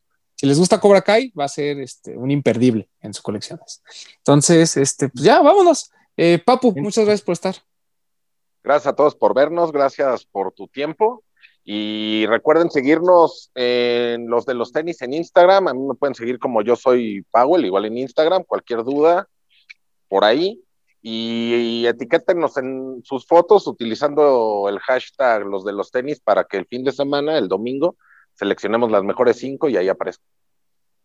Eh, ya dijo su Instagram, el papu, ¿va? Sí, perdón. Ya, ya, yo ya dije todo. Ya dijo. Bretón. Eh, nada, agradecerle a Anor, por su tiempo. La verdad es que lo apreciamos muchísimo. Eh, sabemos de, la magnitud, del peso, de la influencia que tienes dentro de la cultura de la moda en México. Entonces, el que tú nos acompañes hoy, la verdad es que es un privilegio. La verdad, muchísimas gracias que, por tu tiempo. Eh, y pues nada, esperamos tenerte pronto por acá, como dijo Román, para que nos cuentes más cosas. Por ahí una línea de sneakers. Y así como comprometimos a los Kumori, también a Anuar lo comprometemos para que algún día haya algo de lo de los tenis por Anuar Layón. Sí, señor, cómo no. ahí, luego, ahí, luego, lo vemos. Pero bueno, no, eh, ya en serio, muchas gracias, Anuar, por, por tu tiempo. Eh, gracias a todos los que nos escucharon. La verdad es que por ahí luego nos dicen, hey, es que ustedes dicen que hablan nada más de tenis. Bueno, esto es un tema que también nos incumbe porque abarca toda la cultura de no solo de los tenis, sino de la moda en México, que, es, que, creo que está creciendo y, uno de los pilares es aquí el señor Layón, entonces no está de más conocer toda esta historia. Muchas gracias, eh, ya lo dijo el Papu, síganos. Y, quiero aventarme un comercial rápido porque estoy muy contento. Quiero agradecer a la, gente de Adidas que nos hizo llegar este bonito Ultra Boost 2021. ¡Ah, perro! Muchas gracias, lo vamos a estar probando y ahí les vamos a, contar eh, en nuestro, a nuestro Instagram qué nos pareció esta nueva tecnología. Chequen ahí los reels que estamos subiendo. Les vamos a estar compartiendo esos pares que luego ustedes quieren ver de nuestras colecciones que, que no son los que acaban de salir, que son pares viejitos, se los vamos a estar enseñando. También ya tenemos sus historias para la sección de Mi Par con Historia, ya las vamos a empezar a subir. Entonces ahí estén atentos, síganos enviando sus videos, sus historias, las vamos a compartir. Y pues nada, a mí síganme en arroba bretón27 y por acá nos escuchamos la próxima semana. Con esos Ultra Boost sí me corro, digo, perdón, sí corro. Se ven muy buenos, muy buenos.